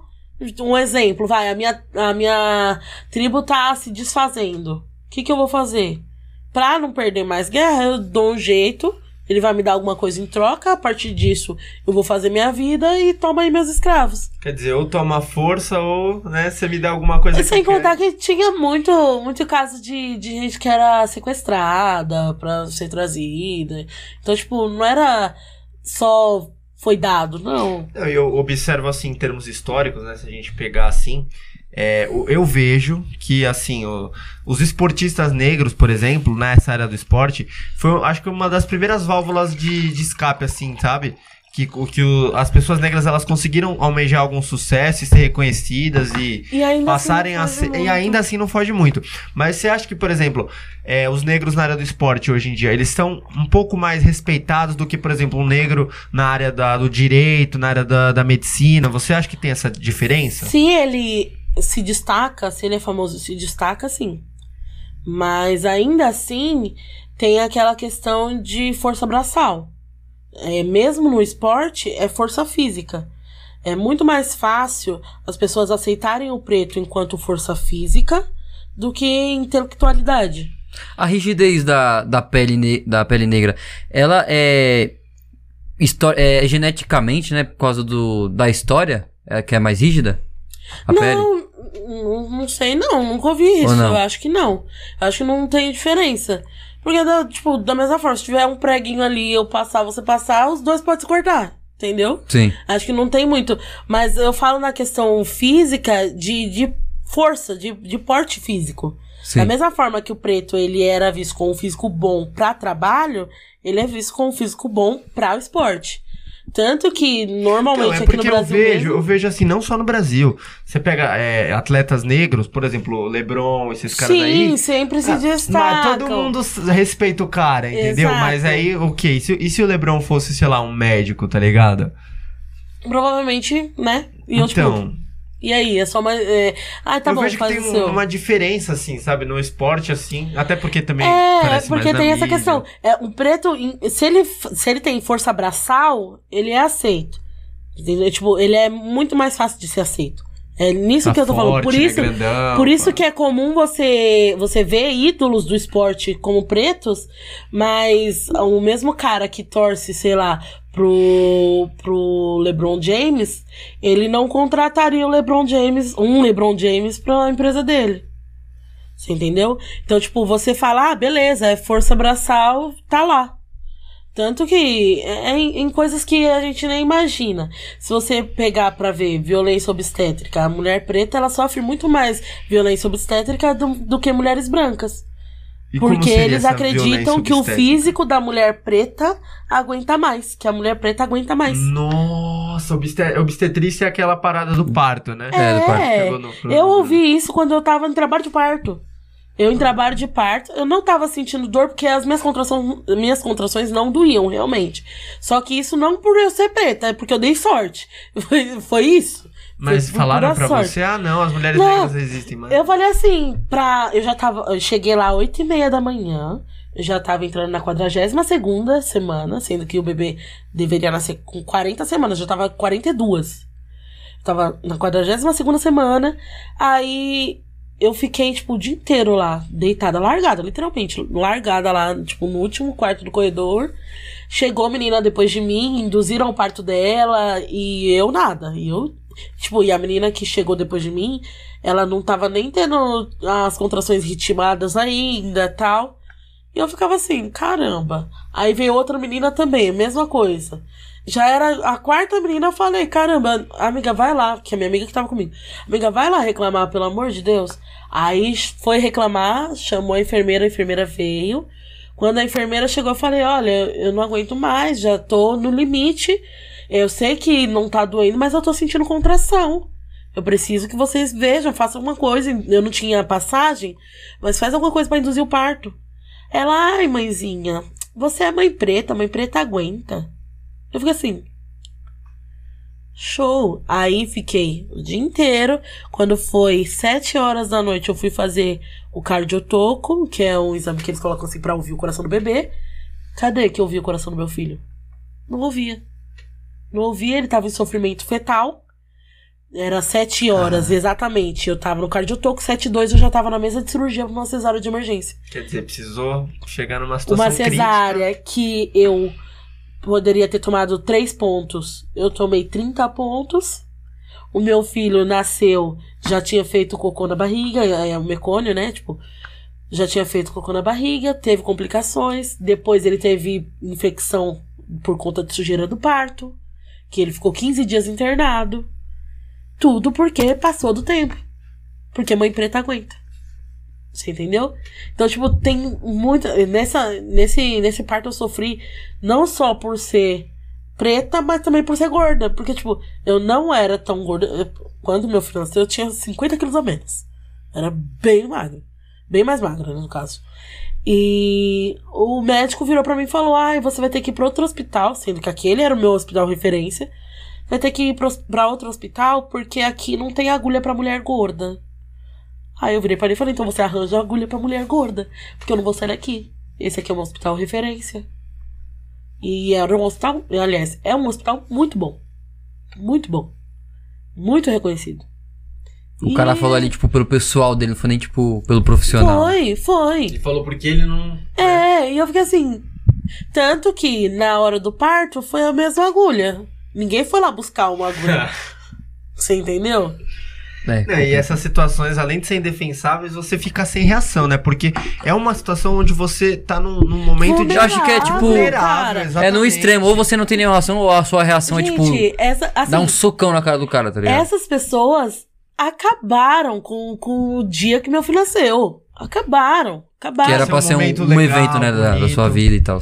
Eu- tanto que quando eu, eu fui entrar pra sala de cirurgia, eu tava tendo crise de pânico. Porque falaram que eh, meu filho entrou em sofrimento fetal.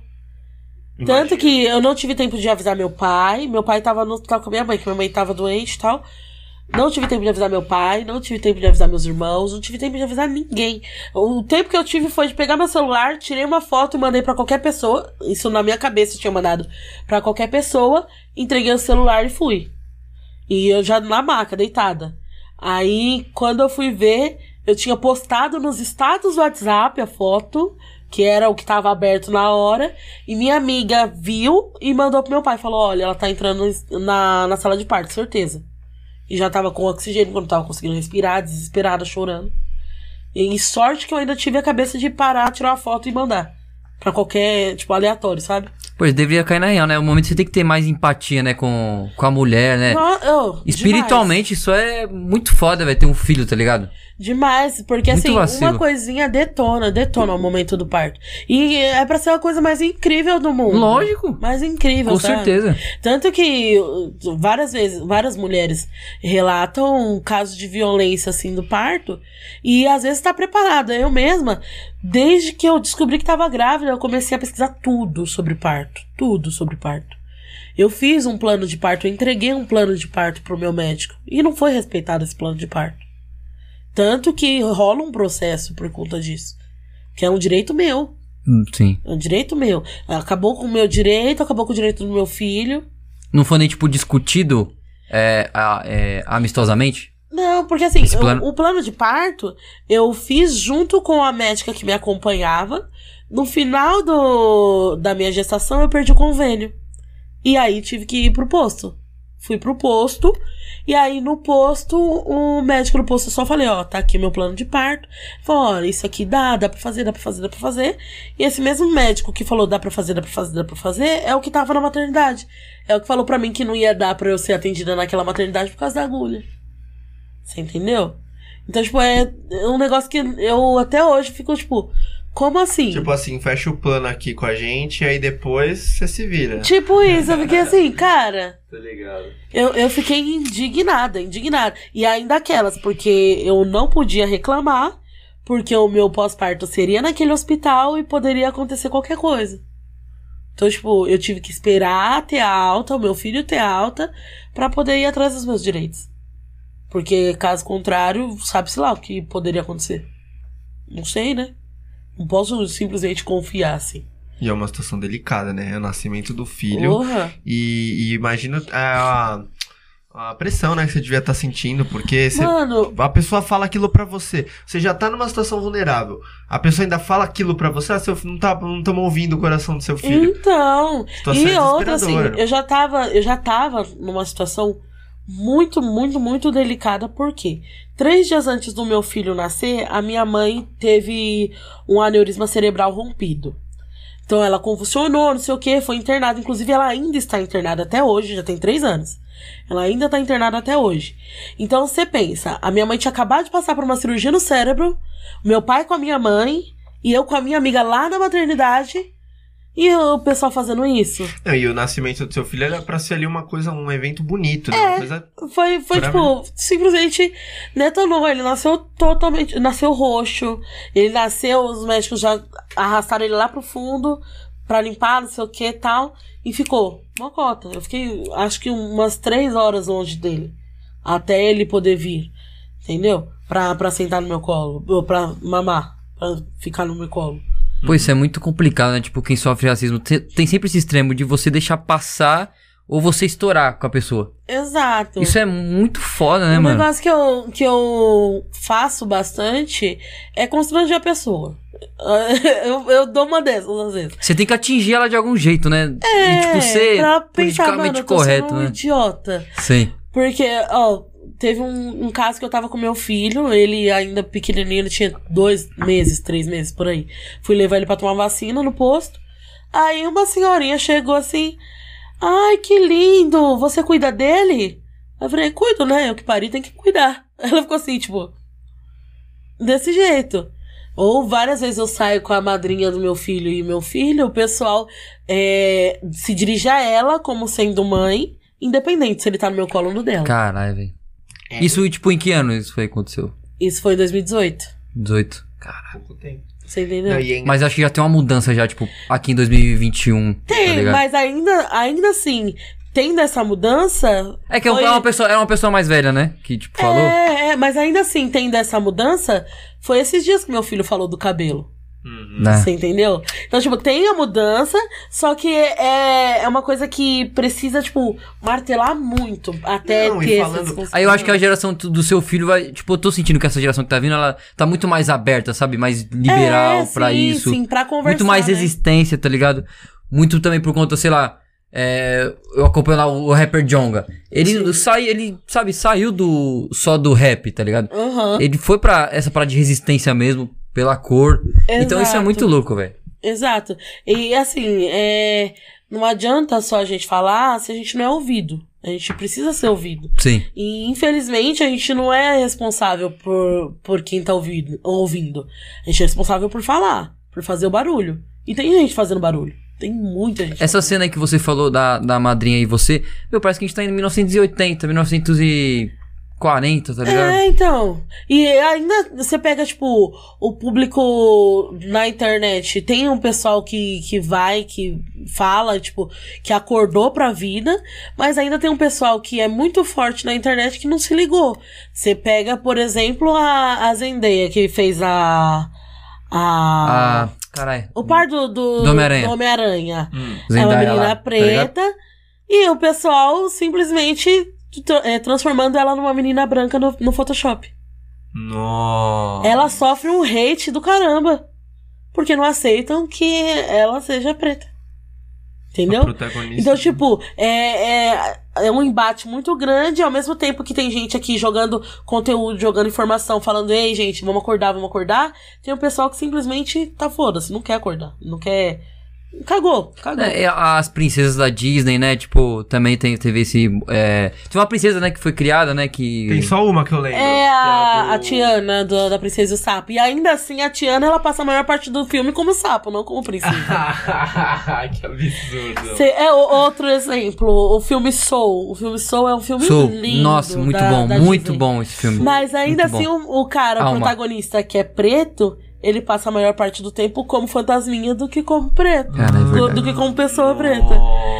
Você entendeu? Uma parada da hora desse filme é, é do jazz, né? Do jazz e blues, que ele é, ele é, músico, isso é muito louco, né? isso. Que mostra, né? Tipo, eu acho uh, filmes lindos, mas ainda assim Sim. você fica tipo, oh caramba. Pô, a gente quer Ah. ver mais, tá ligado? Agora, um exemplo que, que, a Disney, que a Disney e a Pixar arrasaram pra mim foi no filme Viva. Porque eles respeitaram aquela cultura, trouxeram aquela cultura, tipo, num todo. Sim. Respeitaram aquela cultura até certo. Que, tipo, eles mostram o mundo de los muertos, não sei o quê, mas o protagonista ele passa o filme todo com a mesma cara. Entendeu? Sim. Tipo, tirou aquilo de que só é, o europeu ou só o estadunidense é gente, o resto. Entendeu? E aí eu fico pensando justamente nessa questão, res- representatividade até onde? Entendeu? Sempre tem essas polêmicas, né, que o pessoal coloca assim, é, de, sei lá, de uma personagem que é branca e a, fizeram o, a, re- a remasterização, né, o remake desse filme, o live action até, e colocaram a personagem negra. Aí a pessoa, a pessoa vai, polêmica, polêmica, polêmica. Exato. Eu Só que tive- se você inverte, Aí tudo bem. aqui. Eu tive uma briga feia uma vez porque eu fiz um cosplay de Ravena. E o pessoal, mas a Ravena não é preta, a Ravena não é preta. Falei, cara, a Ravena é cinza. É? Ela não é branca. Ela é Ela não é branca e nem negra, tá ligado? Ela é cinza. Ah, Foi a mesma coisa a Estelar. Ai, porque quando lançou a série, que a Sim. Estelar era preta. Ai, que não sei o que, que ela não é preta, ela não é preta. Ela era laranja. Eh, Você entendeu? Aham. Uma coisa, é você pegar um personagem que é manter a caracterização, eu entendo. Só que eles aceitam quando é o contrário. Quando não é, né? Sim, quando não é passar reto. Tá ligado? digo, cara. Não vão falar, ah, essa personagem é negra, por que ela tá branca? Exato. Quando, quando, tá ligado? Não, exato. e, o, e o pior tipo de preconceito é o indireto, né? É aquilo Ah. que você fala Pô, sem é um querer tapa na ofender. cara, mano. É o que você fala sem querer ofender, é o que você elogia com segundas intenções. Oh, Minha irmã mesmo, eu saía com ela direto, eu ouvia, nossa, você é preta, mas você é linda. Eu fico assim. Ou tipo, nossa, você é uma preta linda. E quando é uma branca, você fala, nossa, você é uma branca linda? Ou você fala, você é linda? Nossa, Tudo você é tipo- preta, mas você é linda. Tem Isso que- já tem é que uma, for- uma tem- O mas já é uma né, conjunção É um adversativa. negócio tipo, eu tenho que ressaltar que não é comum ver pretos lindos, é isso que você tá querendo me dizer? É, tipo isso. Então tem E a pessoa nem é percebe, ela indireto. fala, ela, ela fala isso tipo, ela nem percebe, tá ligado? É só você, É. você que tá recebendo, né, o, a mensagem. E às Você vezes, consegue mesmo, mesmo você sendo o alvo, você às vezes não percebe essa mensagem. Mesmo sendo alvo. Porque você precisa ter toda uma estrutura por trás de você pra te mostrar esse tipo de, de racismo que, que é velado. O discernimento, né? Porque é- a interpretação também conta muito. Porque se E no Brasil, pegar, ó, né? vou te falar, tem, a gente tava até, teve o episódio do Sem Vulgo, né, que você falou que você conhece ele, que a gente fez, né, uma- um formato diferente e a gente usou, pegou dados, né, desse, desse programa. E ele pegou de é, analfabeto, analfa- analfabetismo funcional, capacidade de interpretação, e no Brasil... 30% da população tem dificuldade pra Exato. entender, compreender, Interpretar, tá? É porque também, eh, vamos, vamos combinar, a gente forma copista. Ah, o professor entra na sala, passa tudo na Verdade, lousa, a verdade. pessoa copia. Ah, mostrou o caderno? Não interessa se você. Tira a foto da- do slide, foda-se, tá ligado? E pronto. E passou de ano. E passou de ano. Você tem um ponto. Oh, Pô, na, quantas, na quantas vezes eu estudava- vi na, na, minha, na minha escola quando eu estudava com o Afonso? Aula de sociologia, filosofia e história, o pessoal dorme. Tinha meme disso. Na tipo, época, que eu, na época que eu, que eu estudava, eu ganhava um ponto se eu apresentasse o meu caderno. Se, eu, se meu caderno tivesse completo, eu tinha um ponto na média.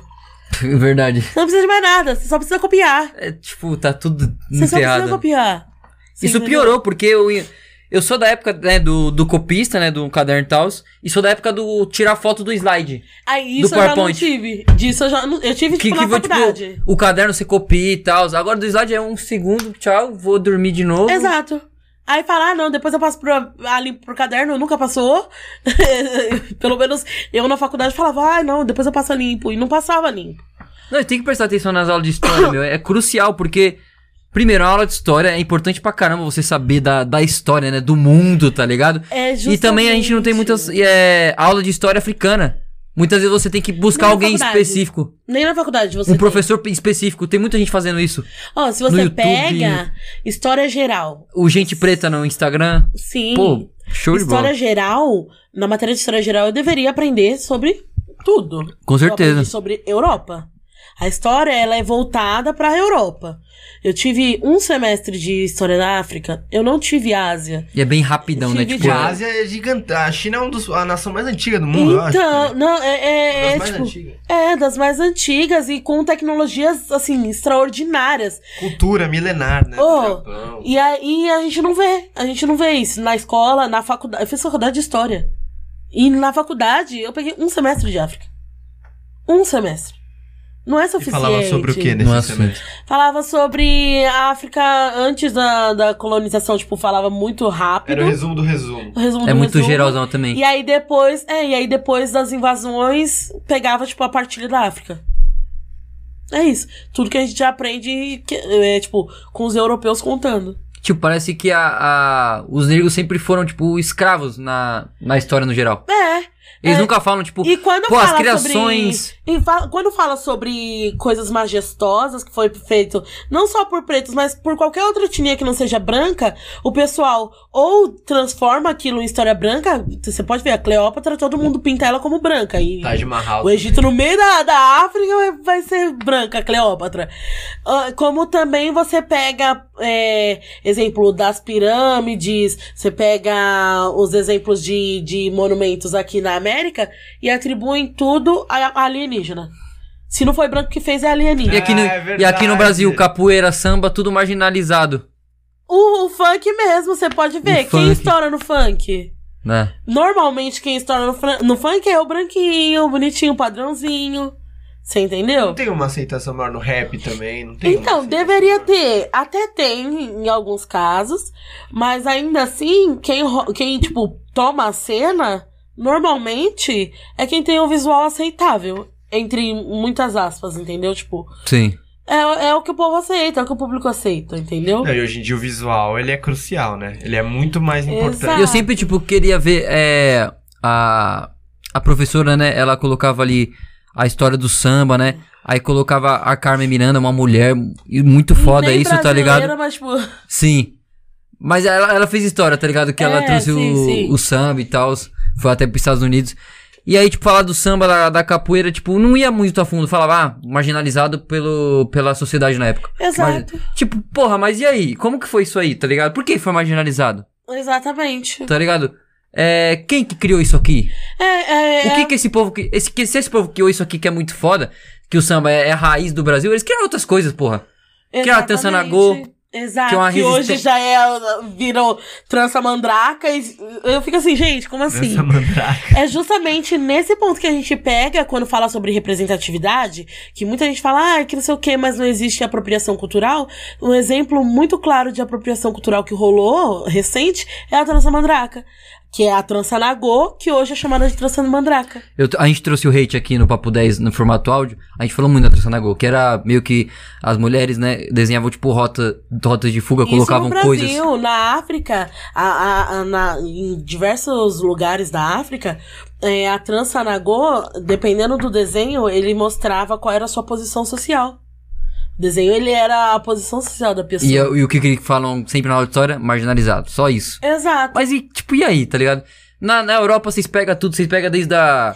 Da, da França, da Espanha, antes pô, vai na ser- capital, é, vai no mano. bairro do bagulho. E, porra, a história africana, a história do, Exato. sabe, dos presos aqui no Brasil. Tanto que o, ó, a, a história da América mesmo. História da América, a gente aprende na, na faculdade como pré-história americana. Tipo, pré-história da América. Porque eles consideram história só a partir da escrita. Então, só a partir do momento que os portugueses chegaram aqui, que os espanhóis chegaram na, aqui na, na América, que considera. Tipo, não faz sentido. Os holandeses. Não faz sentido. Tipo, uma coisa é você falar, a história é pré-cabralina, ok, antes de Cabral. Mas a gente simplesmente desconsidera. A gente leva tudo como se tivesse sido uma coisa muito pacífica. Como se eles chegassem e falassem: Olha, índio, tá aqui um espelhinho. Posso levar um- umas madeiras lá pro, pro meu país? Vou levar, tá? Obrigado, índio. Acabaram com o pau-brasil, mano. Aí Deixaram chegou, Ô, Índio, deixa eu falar, quero fa- montar minha casa aqui, tudo bem pra você? Ô, Índio, você Parece não quer que- se converter? Ô, Índio, você não quer passar a usar roupa? Parece um Porque gibi, assim, um gibi, né? Um gibi. Tá passando um gibi, tá ligado? Tem nada. Aí virou assim. Ah, não, o tem índio tá cansado de trabalhar. Vamos, vamos trazer outras pessoas. Aí chegou na África. Oi, tudo bem, Preto? Você quer trabalhar? É uma oportunidade nova? Vamos pra São Paulo? Tipo isso. Tipo isso. Vamos, você quer trabalhar? Ah, então vamos. Não foi assim. A, a, a jeito que a gente aprende na escola, dá a entender que foi assim. Tipo, ai, você não, não aguenta mais passar emprego, fome né? aqui na África. Você não aguenta mais passar fome Vou aqui na África. comida Eu vou te levar pra um lugar vai que vai ter comida, que vai ter. E tem que também falar que, tipo, teve é, a resistência, tá ligado? Porque, por Exato. exemplo, ah, foi marginalizado o samba, a capoeira, mas parece, ah, foi marginalizado, tem um país que tira de lado, vamos Oh. continuar aqui. Não, mano. O Holocausto. A, a única coisa que a gente vê da, da, da resistência negra é quando tem a ver a revolta da chibata, a revolta do, dos farrapos. Isso. Eu sou baia- E- e- mas ainda assim, colocam, normalmente colocam figuras brancas como, como o principal, Líderes. É. como líderes das revoltas. que, tipo, é a, poli- a- Tiradentes, por que exemplo. politicamente, né, eles estavam ali inseridos e meio que pegou, sei lá, uma marionete ali É, de cravo tipo. Mas nem só por isso. Por exemplo, os bandeirantes tem gente que acha que são heróis, exploradores. Ah, a né? Princesa Isabel mesmo. O É. pessoal fala, ah, você deveria agradecer a Princesa Isabel. Eu vou agradecer Deveria por quê? agradecer a princesa. Agradecer Isabel. por quê? É a mesma coisa que, sei lá, um dia sua mãe virar pra você e falar, ó, agora você faz o que você quiser. Aí eu uso, sério, mãe? Vou fazer o que eu quiser. O que você quiser. controlar a vida inteira. e- Agora você vai fazer o que você quiser, mas assim, você vai fazer fora da minha casa. Mas mãe, eu não tenho pra onde ir. Foda-se. É, é, é jogada. Foda-se. são jogadas. Tá bom, mãe, tudo bem. Eu posso trabalhar pra você? Não. Vou chamar europeus. Vou contratar mão de obra europeia. Tipo assim, você fica jogado aí na rua e você faz o que você quiser. Preto era preso É, se, é se por vadiagem, se ficasse na rua sem trabalho. Verdade, tinha, tinha essa lei. E isso ainda rendeu, porque o meu pai, quando tinha 14 anos, por exemplo, era, era na época da ditadura. Meu pai me tava me contando que uma vez ele tava no centro da cidade, porque ele foi buscar a folha de pagamento dele, que era uma folha desse tamanho, pelo que ele fala. Aí ele dobrou, colocou no bolso, não sei o que, ele tava passando na rua, do nada uma batida policial. Um monte de neguinho sentado. Os policiais, tira o sapato e senta aí. Tirou o sapato, sentou aqui. Policial, você tem algum documento? Pegou a RG do meu pai. Você tem a carteira de trabalho? Meu pai, não, não, não tô com a carteira de trabalho aqui. E meu pai lá, sentado e esperando. Aí meu pai, putz, eu peguei a folha de pagamento agora. Ele, ó, peguei a folha de pagamento. Meu pai mostrou a folha de pagamento, olharam. Ah, vaza daqui, neguinho, vaza logo. E saiu, meu pai pegou o tênis e foi embora. Agora sabe-se lá o que aconteceu com quem ficou. E a ditadura Que não nem tinha faz trampo. tanto tempo, né? Entendeu? Eu fico assim, tipo. O quê? Meu pai tinha 57 anos? Agora, tipo, esse ano? Ou seja, é muito recente. É, Então, assim, sempre vai ter resquícios. E foi o que eu falei. Não tem tempo, não teve tempo hábil suficiente. E também não teve esforços o suficiente. Porque mesmo a, a escravidão sendo abolida lá em 88, até 1930, preto não podia assumir cargo público. Entendeu? Sim, demorou 50 anos pra conseguir essa. Exato, exato. E eu sempre falo aqui, tipo, nessa, nesse mandato aí que tá terminando ano que vem do, do presidente. Se Deus quiser. Pô, é. Teve. Foi, tipo, os quatro anos que ele podia é, usar as redes sociais, o presidente, qualquer presidente podia usar as redes sociais pra, sabe, falar os seus discursos, fazer lives, representatividade. E aí, colocar logo nesse cara, tá ligado? Exato. Os primeiros quatro anos de um. de, de uma. de uma política nas redes sociais. Não, E mas esses não- próximos quatro vão ser bem mais intensos, você não acha? Sim. E querendo ou não, entra muito Vamos também naquela questão que a gente falou sobre a história ser cíclica. A- O fato da história ser cíclica no Brasil também entra nessa questão. Tipo, a gente tem um período mais ameno, que a gente fala sobre cultura, a gente valoriza a cultura, a gente tem a liberdade dos, dos corpos e do ser, enquanto ser, tipo, que você quiser ser. Aí, do nada, pá, repressão. Aí passa um tempinho, vem um governo um pouco mais tranquilo do que o que, que era mais conservador, repreensivo. Aí depois vem um, um governo mais liberal, tipo, que relaxa tudo a situação. Do nada, de novo, outro, outro governo que vai repreender todo mundo. E isso acontece no Brasil desde que o Brasil é Brasil. E vai acontecendo, vai repetindo e ah, repete porque a gente simplesmente não tem a, a educação de base que ensine isso. Porque a história ela serve justamente pra gente não repetir os erros do passado. Aí do nada a gente tá ali num, num governo que, tipo, se assemelha a outros governos que cometeram atrocidades. Ou um governo que defende o AI-5. Que é tipo. A, a- o. Como que fala? A O fase. instrumento é o instrumento mais agressivo da, da ditadura. Sabe? Como? Como isso? O que, que você acha daquele cara. Daquele cara, o segurança, né, do presidente, aquele cara negro que fica toda hora atrás dele? Vendido, né? sempre vai ter preto. é, Sempre vai ter algum preto que vai reproduzir o racismo. Não digo que ele é racista, mas sempre vai ter um preto que vai reproduzir o racismo. Por N motivos, às vezes por falta de. de de Tipo, o cara tá do tipo, lado, tipo, tem, sabe, vídeos, coisas comprovadas que o presidente falou aquilo ali, sabe, do. Da cor do cara, tá ligado? Ele tá do lado. Sim. E, meu, ele é muito estranho porque ele nem se mexe, ele fica assim, ó. É, mas sempre, sempre vai ter. Da mesma forma que vai ter gay homofóbico, da mesma forma que vai. Homofóbico que eu falo, tipo, reproduzindo a homofobia. Tem, da gay- mesma tem, forma que vai tem ter conta mulher. de gay no Instagram que é gay bolsonarista. Da mesma forma que vai ter mulher é, reproduzindo fala machista. Sempre vai ter. Infelizmente, sempre vai ter. Sempre vai ter mulher reproduzindo fala machista, sempre vai ter negro reproduzindo fala racista. Sempre vai ter. Entendeu? E, e, assim, enquanto a gente não pegar na educação de base, não vai mudar. O problema é, esse governo não quer pegar a, a educação de base. E na verdade, acho que governo nenhum quer mudar a, a educação de base. Porque se você forma cidadã, cidadãos com pensamento crítico, você forma um povo que pode se revoltar contra você a qualquer momento. Né? A pessoa É, que ela não vai- tem. A partir do ano que vem vai começar a valer aquela nova lei, né? Que eles vão tirar a filosofia e sociologia dos- das escolas. A pessoa que ela não, não sabe. Mas também os o- alunos, pô, é foda. Porque vai tirar a parada, mas os alunos também compartilham memes que dormem na aula de filosofia, sociologia, história, aula de história. Eu vou Mas dormir. isso é porque a falha tá lá na base. É porque a falha tá lá na base.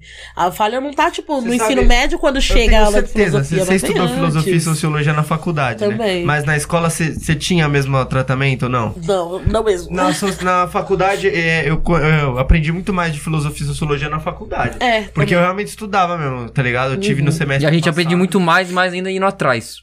É, É, é, exatamente. Também. também. É, tipo, Porque a, a escola- faculdade ela te dá um, um norte de onde você pode ter as fontes. Isso. Mas se você não vai Mas eu atrás. acho que isso deveria ser a- o que você faz na faculdade, que muita gente aprende, cria gosto de estudar na faculdade. Deveria ser na escola. Sim. A faculdade deveria ser um depois que a pessoa É já porque te- a tem faculdade até uma ela, formação. ela parte do pensamento, do, do pressuposto de que você é um ser com pensamento crítico. Entendeu? Então você vai ler aquilo e vai tirar suas conclusões daquilo. Pelo menos na, na faculdade que eu fiz, é, a- as nossas aulas eram mais uma- um debate. A- O professor passava a fonte, ó, esse aqui é o texto que vocês vão ler pra aula. Chegava na faculdade, era um debate. Não era tipo ensinando o beabá da, da, da coisa. Entendeu? É um debate. Ó, professor, eu não concordo com você por essa parte aqui, ó. Diz isso, isso e isso. E tudo bem. Agora a gente tá acostumado com uma educação de base que um senta atrás do outro, o professor fala, aluno cala a boca. Na escola que eu estudava, eu achava ridículo. Tinha um palquinho pro professor ficar mais alto que os alunos. Grande porra, sabe? É, é isso. Eu fico, pra quê? Tipo, figura de autoridade. Eu falei, cala a boca e escuta. Sendo que, na verdade, é uma verdade, o troca. Deveria ser uma ele- troca. Não é que ele é uma autoridade, mas o professor, ele, ele tem que ser. Um, ele é uma visão, assim, de uma pessoa que tem um conhecimento, uma profissão importante. Mas a gente já Com vive num país onde já é certeza. difícil, né? O professor não é valorizado Eu- aqui. eu não vou E- falar. E, você ainda colocar ele como uma imagem de, é, de eu estou aqui, eu sou melhor que você, eu tenho mais conhecimento, mais, mais Só poder. Isso daí é, é- faz a pessoa se desinteressar, Exato, entendeu? exatamente. Tipo, eu não tô falando contra a profissão do professor, até porque também sou formada para isso, né? Mas eu falo na questão da estrutura da educação hoje. Da educação do Brasil, na verdade, hoje não, né? Vem de anos Ah, mais sim, anos. meu, meu avô, ele era professor de química, ele sempre deu aula em escola pública a vida inteira e nos Nada anos não, não mudou nada. Não mudou nada. O Exatamente. Sem Vulgo colou aqui, falou de um livro que ele leu, de uma mulher que conta, você lembra, né? A história das favelas nos anos 50 não mudou Sim. nada. Mudou, E ainda mudou assim, nada isso daí. O, foi o quarto de despejo, eu acho que ele citou, né? Da, É, da Carolina não mudou Maria nada, Jesus. não mudou nada. E ainda assim, tipo, hoje eu vejo uma diferença é, dentro da escola, pelo menos na escola que eu, que eu estava, que os alunos iam buscar. Os alunos iam buscar. E traziam, "Ô, professora, mas isso aqui? Professora, mas e, e tal coisa? Os alunos iam buscar. Mas assim, parte desse pressuposto, porque lá nas redes sociais eles já tinham todo um- uma luta por trás daquilo. Eles viam uma luta por trás daquilo. Mas ainda assim é uma discussão que chega lá perto de casa, que é na rua da estação. Mas e mais pra dentro da ZL? Chega isso? O, o que que chega mais fácil na ZL? Um, alguém oferecendo um trampo na, na boca de, de fumo ou, sei lá, alguém mostrando pra você que, que toda essa estrutura aqui dá pra ser rompida? Ou alguém dando oportunidade de emprego? E tudo isso que a gente tá falando é, tem um uma nível de compreensão muito grande de coisas que a gente estuda desde criança, tá Exato, ligado? Não meu. parece, mas é muita coisa. E outra, assim, é, a gente É não foda. pode nunca cair no erro de achar que a educação ela vai ser a mesma, mesmo sendo é, escolas públicas, que a educação que o aluno lá da, de Itaquera vai receber vai ser a mesma do que o aluno do Tatuapé, não é? Não é a mesma. E eu falo que eu Até em estudei escola Itaquera, pública. Até então, escola pública. escola pública Minha mãe mesmo. dava aula na periferia. Minha mãe é professora também, ela dava aula na periferia. Meu pai, meu avô sempre deu aula em escola pública aqui na mão. A diferença que você vê de uma É escola gritante. é gritante. Isso em É escola gritante. pública. Então, e eu falo, eu estudei em, em uma escola pública lá em Itaquera e estudei o ensino médio aqui no Tatuapé. E, meu, totalmente diferente. Totalmente diferente. Não só, tipo, a questão do ensino, mas a estrutura escolar. Itaquera não tinha um- uma mesa decente. Não tinha. Tudo destruído, detonado. E aí fala, ah, mas os alunos que fazem a escola, realmente, só que se você não dá uma educação lá, tipo, no, no prézinho de qualidade, ele não vai chegar no, no ensino médio sendo gente, tipo, Uhum. sendo gente que eu falo, tipo, vocês entenderam, né? Entendi, entendi Colocação. o, o sentido. Não vai, não vai. Como que você quer que a pessoa tenha, tipo, principalmente lá na, na formação do caráter dela, vai, do, do zero até os sete anos, que, que tá começando a formar personalidade e tal. Se essa criança não tem estrutura, ela vai pra escola porque a mãe precisa deixar em algum lugar, o pai precisa deixar em algum lugar só pra trabalhar. E não tá nem aí. Não, mas calma aí. Às vezes nem tem pai. É, Na maioria da- das Exato, comunidades. Exato. É, inclusive, Eu sempre cito, cito o verso do, do Coruja em Lei Rouaneres, que ele fala: Eu vim da onde não ter pai é família tradicional. Exato, exato. Tá ligado? Tanto que eu, o- eu lembro que quando eu era mais nova, eu frequentava o CCA. O CCA, ele é o centro da criança e do adolescente. Tipo, é um centro recreativo. Sim. E aí, lá, o pessoal era tudo de comunidade. E aí, as meninas falavam, caramba, mano, você tem pai e ele mora com a sua mãe. E eu ficava assim, tipo... Meus pais são casados. Era estranho pra eles o fato de eu ter pai. E o fato do meu pai morar com a minha mãe. Até, até meu pai morrer, ele, ele era casado com a minha mãe. E tem gente que estranha isso. E eu fico assim, caramba. Tipo, o Isso é meu... um problema Temos um primário, problema aí, né? Tipo, Primário isso, né? Exato. Porque isso é da base. Você tem que nascer com Exato. a figura de um pai e de uma mãe ali. É o básico pra você nascer, tá ligado? Ser Exato. orientado. E, tem e a maioria no Brasil não tem. Exato. Tanto que o, Figura o meu filho mesmo, ele tinha como figura paterna o meu pai até esse ano. O pai dele começou a participar da vida dele ativamente agora. Depois de três anos. Não é desde o começo, né? Às vezes o cara, ele começa a participar, Ah, depois da metade, é. o cara, o moleque tá crescendo, aí o cara, sei lá, volta. Exato, tipo, É estranho É, isso, é, né? pra mim foi um negócio totalmente louco, porque fugia do que eu tava acostumada, que eu cresci com mãe e pai dentro de casa e tal. É, e ainda mais sendo cinco irmãos, todos do mesmo pai e da mesma mãe, também o pessoal estranha. E via esse pessoal, tipo, que simplesmente não tinha. Era tipo, a mãe tinha nove filhos e era um de cada pai. Inclusive, eu tenho uma amiga que a mãe dela tem nove filhos e acho que do mesmo pai são três, quatro. Entendeu? É muito louco é, esse, esse rolê todo assim.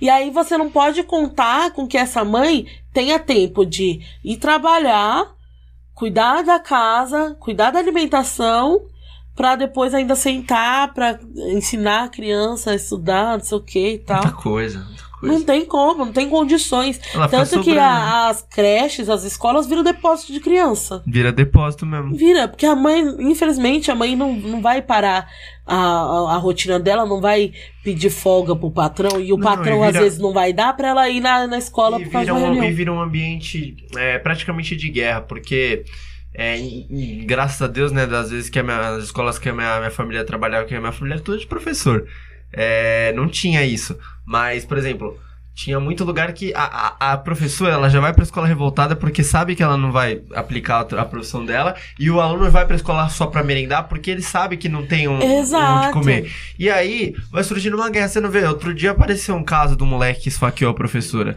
Vai, vai brigando, entendeu? Vai acontecendo essas Exatamente. coisas, pá, vai, vai. Essa rixa é a melhor coisa que o sistema tem. assim. Exatamente. É, uma- é- é o, o básico, porque a educação é o, o básico, né? É Exato. o começo, assim, de tudo. E é, e é justamente nisso que que, mais precisaria falta, mexer pra melhorar tudo isso que a gente citou até agora. Precisava mexer na, na educação de base. Quem vai mexer? E outra, se mexer, os frutos disso talvez venha só pros meus bisnetos. Isso é verdade também. A gente É um a negócio a vai muito longo prazo. Tanto que a minha, a, a minha avó, por parte de mãe, ela já tinha toda aquela questão de, tipo, reafirmar pra mim: você é linda, você é linda, seu cabelo é lindo e tal. E isso faz a diferença. Uma Isso faz a diferença. Tipo um exercício repetitivo, né? Pra entrar mesmo, Mas ainda forçadamente. assim, ó, a minha mãe, ela não gostava do cabelo dela. Minha mãe sempre fez progressiva. E aí, passou pra mim, no meu caso, depois que eu fiz 15 anos, Começou que eu comecei aceitar. a me aceitar. Oh, antes de eu fazer 15, de eu fazer 15 anos, se você falasse pra mim que eu era negra, eu ficava revoltada. Eu ficava revoltada. Eu não aceitava. Falava, não sou, não sou, eu sou parda. Eu sou parda.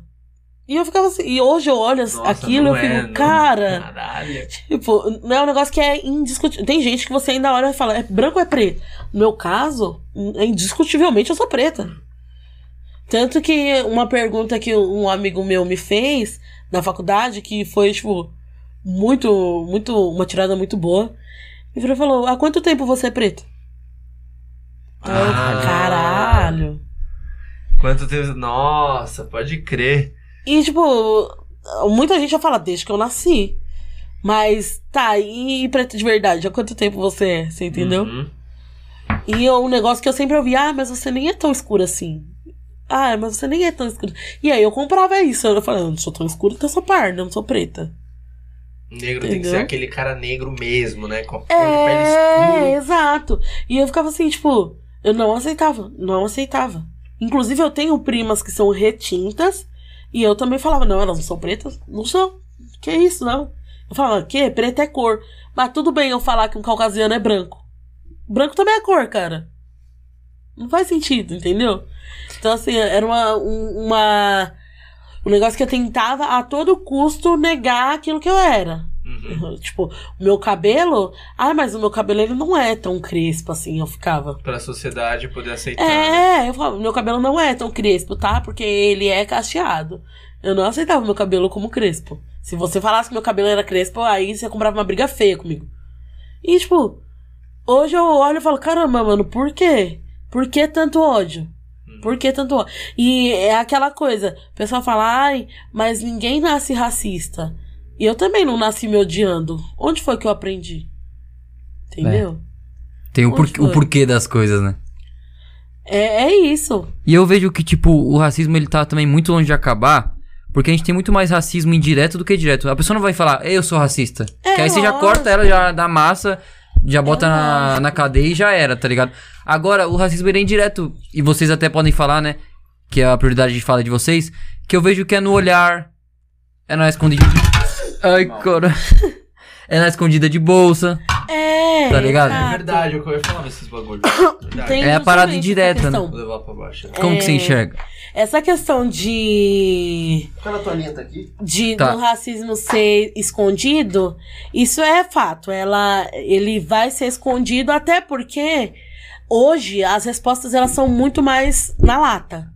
É, Sim. Elas são muito mais na lata. Por conta dessa abertura também que deu de representatividade e tal. Exato. Cê- um exemplo, você pega no- nos Estados Unidos, você, se você tiver uma fala abertamente racista, você pode esperar que provavelmente você vai levar um socão na boca. Sim. Enquanto aqui a gente aprendeu a se constranger, a ficar A gente tipo, compartilha coisa de lá. é, eu fico assim, tipo, caramba, eu não posso ficar com vergonha porque a pessoa tá sendo racista comigo. Ela tem que se envergonhar e não eu. Entendeu? E realmente tem muito essa questão de guarda-bolsa, de ficar olhando torto. Eu entrava numa loja, eu entrei numa loja de maquiagem com a minha mãe uma vez, e eu ia nos corredores e a mulher me seguindo. Todo lugar a mulher me seguindo. E a- a- naquela época eu ainda não respondia. E a mulher me seguindo pra lá e pra cá. E minha mãe comprando normal. Minha mãe, ela é preta, só que, tipo, até que a pele é bem mais clara. Ela, é- Ah, ela entra na sala, sabe? Tipo, dos brancos. E- Ela só não senta na mesa. Aquela cor marrom, ela é o quê? Como que fala? Como assim? Quando a pessoa, tipo, é marrom. Eu. Mas É, tipo depende. isso. É, tipo, a minha mãe, ela. Muita gente falava pra ela que ela era branca. Sim. Sendo que ela não é. Mas ainda assim, tipo, ela tem uma, uma aceitação muito melhor. É, tem aquela questão do colorismo. Quanto mais clara Ah. a sua pele, quanto mais, mais branco são Mas seus inserido você e tal, tá. mais inserido você tá. E aí não tinha ninguém seguindo minha mãe, mas eu, todo lugar que eu ia, me seguiam. Aí, nessa mesma loja eu tava. Aí minha mãe tava lá no cantinho dela. Quando eu cheguei perto, eu falei, ô mãe. Aí a moça saiu de perto. Depois que ela viu que eu tava com a minha mãe, ela saiu de perto. Outra situação que, meu, eu fiquei extremamente constrangida. Eu chorei tanto aquele dia, eu chorei tanto. Foi no Walmart. Fui no Walmart do Chapericanduva com a minha mãe. Minha mãe comprou. Já é um roupa. mercado, né, que é elitista, né, de, pô, famílias tradicionais brasileiras. Pô, minha mãe comprou roupa, passou no caixa, a moça esqueceu de tirar o alarme de uma peça. Minha mãe falou: ai, filha, vai indo na, vai indo na frente, que eu vou pagar aqui e a gente se encontra no carro. Falei, beleza. Fui indo, não sei o que, minha mãe logo atrás de mim. Passei, apitou o alarme. Meu, do nada, grudou um monte de segurança em volta de mim. Aí um já veio me pegando pelo braço, já. O que, que você pegou? Que não sei o que. Aí minha mãe, calma, calma, calma. Eu tenho a notinha aqui, calma. Aí o cara foi, pegou, conferiu tudo. Falou, ah, porque a moça não tirou o alarme, que não sei o que. Também tem que ficar de olho nessas coisas. Até pessoal, rapaziada, a fita é a abordagem, velho. A abordagem. Se fosse uma pessoa branca, fala, mano, faz esse exercício de empatia. Se você é, que é branco estivesse no lugar da Lana, eu com certeza não seria desse jeito, não seria pegar pelo braço. Porra! Primeiro seria. Primeiro ia ter uma distância, né? Se você tivesse de terno, ele nem encostar. Que E você ia meter, um, outra? né? As pessoas de terno são empresárias, vão meter processo no cara e tal. E você Né? ainda ia ouvir um pedido de desculpa. Eu não ouvi um pedido de desculpa, eu ouvi um Isso. também, né? Não vê que não tirou o alarme. Era minha obrigação ver que a moça não tirou o alarme ou era obrigação da moça tirar o alarme? O problema é isso, é tipo, é, o- é o, erro- é o de- o erro de profissionalismo com base nessas paradas, sabe, de preconceito, de Entendeu? racismo. Então, assim, é. Isso que é complicado, velho. Sempre vai ter uma abordagem assim, infelizmente, sempre vai ter, enquanto a gente tiver nesse, nesse sistema, e sempre vai ter alguém pra passar pano. Vai falar, mas também, né? Mas é que nem um segurança Sempre tem sim, mas também, né? Eu fico assim, show, né? Culpa é minha, entendeu? Então, assim, é. Da mesma forma que talvez você não tenha culpa da, da educação racista que você recebeu. Você que eu falo, tipo, Sim. em geral. Que você recebeu, eu não tenho culpa de ter nascido preta e também não tô errada por isso. Então, assim, ah, mas eu não gosto, paciência, não tô aqui pra te agradar. Ai, mas não. Paciência. O mundo é assim, são pessoas diferentes. Entendeu? Na mesma tipo, a, a raça é a mesma, né? Ser humano. Então, Exato, exato. O pessoal parte muito de, ai, mas somos todos iguais, somos todos iguais, e eu acho que nessa questão, esse, e- essa fala é o que mais faz é, permanecer o racismo. Porque assim, a gente não é igual. Se a gente fosse tratado como iguais, aí tudo bem você colocar o tema de igualdade, mas a gente não é igual. As, as oportunidades que você tem por ser branco, por ser homem, não é a mesma oportunidade que eu tenho por ser preta, por ser mulher. Entendeu? O racismo, eu vejo ali um cen- cenário assim, tipo, uma floresta que dá a volta no mundo e você tá desbravando ali com, sabe, com a peixeira, um monte de mata várias E paradas, vai, tá ligado? é, e E você matar tem que mesmo. achar e você vai ver que o problema. O problema é. Vamos é viajar, né? O problema ia ser um, é um detalhe quando você, sabe? Um Exato. detalhe ali na história que aconteceu e aí, sabe? Exato, até porque assim. Só que o que vai solucionar é você desbravar toda aquela mata, não é aquele problema. Você vai achar o problema, mas o que vai. Né? Exato, gente. Eu fico assim, besta, porque se a gente for ver, tudo isso é porque o, o- a Europa, os europeus dominaram tudo. Chegaram invadindo tudo. Porque se fosse, sei lá, os asiáticos invadindo tudo, seria diferente, totalmente diferente. A estrutura. Se fosse o, o pessoal do continente africano é, dominando tudo, seria totalmente diferente. Aí a gente poderia conversar, tipo, de racismo contra branco, por exemplo. Entendeu? Mas, assim, nesse caso, tá o poder todo concentrado na mão dos brancos, e principalmente europeus. Esse racismo de reverso ele atrasa muito, né? Também o racismo. O racismo reverso, a questão de, ai, somos todos iguais, somos todos. Engraçado que a gente é. Nós somos todos iguais quando se trata do direito do preto. Agora a gente não é todo mundo igual quando se trata de abrir mão do seu privilégio. Ninguém quer abrir mão do privilégio. Ninguém. Então, assim, eu falo por mim mesma. Eu, durante. Aliás, eu sou mãe solo. Até hoje sou mãe solo. Mas, porque eu sou a principal provedora do meu filho, a principal responsável por- pela educação, pelos cuidados dele. Mas ainda assim, eu tenho casa própria, eu tenho pais que ganham bem, que me dão uma estrutura. Eu não, que, não vou querer abrir mão desse privilégio pra dar voz a uma mãe solo que tá lá batalhando sozinha, ralando sozinha, trabalhando, não tem com quem deixar o filho dela e, e simplesmente falar, tipo, ai, tá bom, abrir mão do meu privilégio pra ouvir você. Eu tenho empatia por ela, por eu ser mãe, mas eu nunca vou saber o que ela passou. Exatamente. Porque graças a Deus meu filho tem comida na mesa. Meu filho tem o que vestir.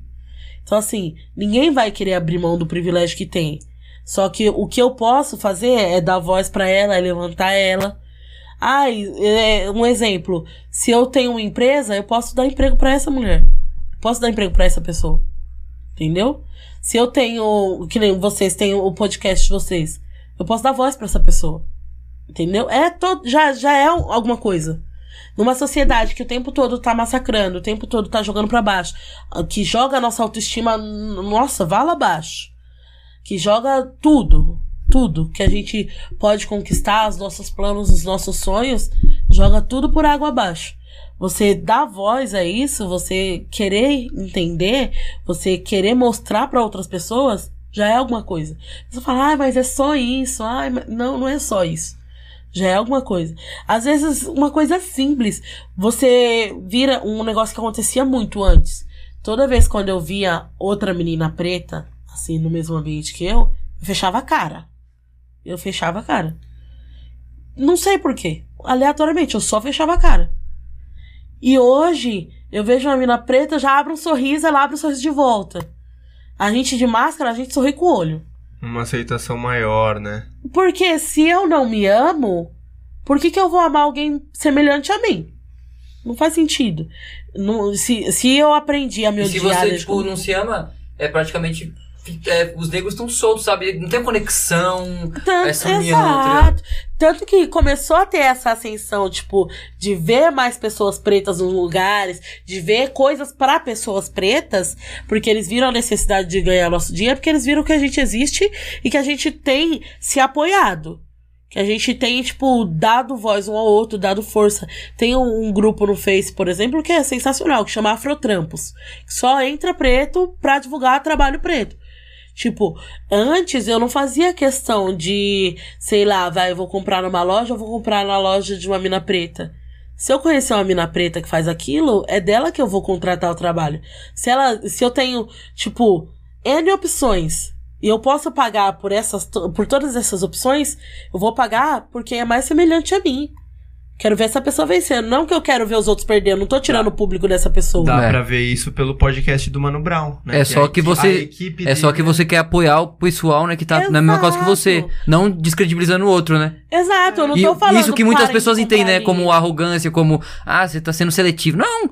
É a causa, tá Exato. ligado? E até entra também essa questão de autoestima, entra a página que a, que a minha irmã criou, que a gente é, tá dando andamento. A gente compartilha a foto ali, porque é muito comum também a gente ver bombando de curtida a foto daquele preto, daquela preta, que é padrão americano, norte-americano, que é padrão estadunidense. Que o Brasil não perdeu É, isso ainda, né? E a gente precisa colocar ali, tipo, tá ali a pessoa bonita. Aqui no Brasil, aqui, ó. E na minha Exato. quebrada. Então a gente, tipo, faz, tipo, ó. Ai, mas eu não, não tenho o estilo dele, eu não tenho. Meu, seja você, manda sua foto, a gente vai postar. Entendeu? Seja você, seja do jeito que você quiser ser. Do jeito que você quiser ser. Sabe? É, tem muito, muito essa, essa questão de, tipo, desmerecer por cabelo, por. Ah, o nariz é desse jeito, é de tal jeito, não sei o quê. Tanto que antigamente a pessoa preta, quando chegava no auge, a primeira coisa que ela fazia era uma cirurgia no nariz. Pra afinar o nariz. Era a primeira coisa. A Ludmilla mesmo chegou no auge, a primeira coisa que ela fez foi afinar o nariz dela. Eu não tô falando que ela tá errada. Mas assim, uma coisa é você querer mudar o seu corpo por estética, sei lá, por achar melhor, e não porque você odeia ele. Tá tudo bem querer mudar o seu corpo. Que nem o pessoal fala muito, tipo, ai, que não sei o que.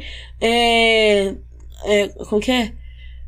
Começou a emagrecer, ó, ganhou seguidor, começou a emagrecer. Tudo bem a pessoa querer emagrecer. O- a questão é não, não dar voz ao ódio. Ela pode se amar e mudar o, o corpo dela. A pessoa que se ama, ela não, não muda a cor do cabelo? E por isso ela se ama menos? Não se ama menos. Então, assim, tipo, eu entendo que as pessoas queiram fazer N cirurgias, queiram mudar e tal. Só que desde que isso não seja motivado por racismo, por gordofobia, por N coisas. Entendeu? Sim. Tudo bem mudar. Desde Concordo. que se parta de você. Concordo. Entendeu? É, tá muito bom o papo, mas houveram oito papos. Ah, De, cinco, de seis pessoas diferentes. Então a gente pode continuar essa conversa no Insta? Vamos lá. Vamos lá. Fechou. Então, é, vê se mandaram mais ah, é aí. verdade. que a gente vai fazer uma live no Insta.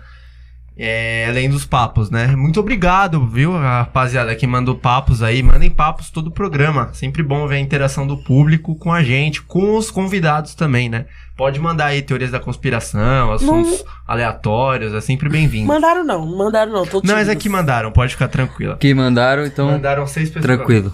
Fechou, É. deixa só eu. Não, tá bom. Já Não, foi. é que a gente vai encerrar, tipo, tem uns quadros finais, né?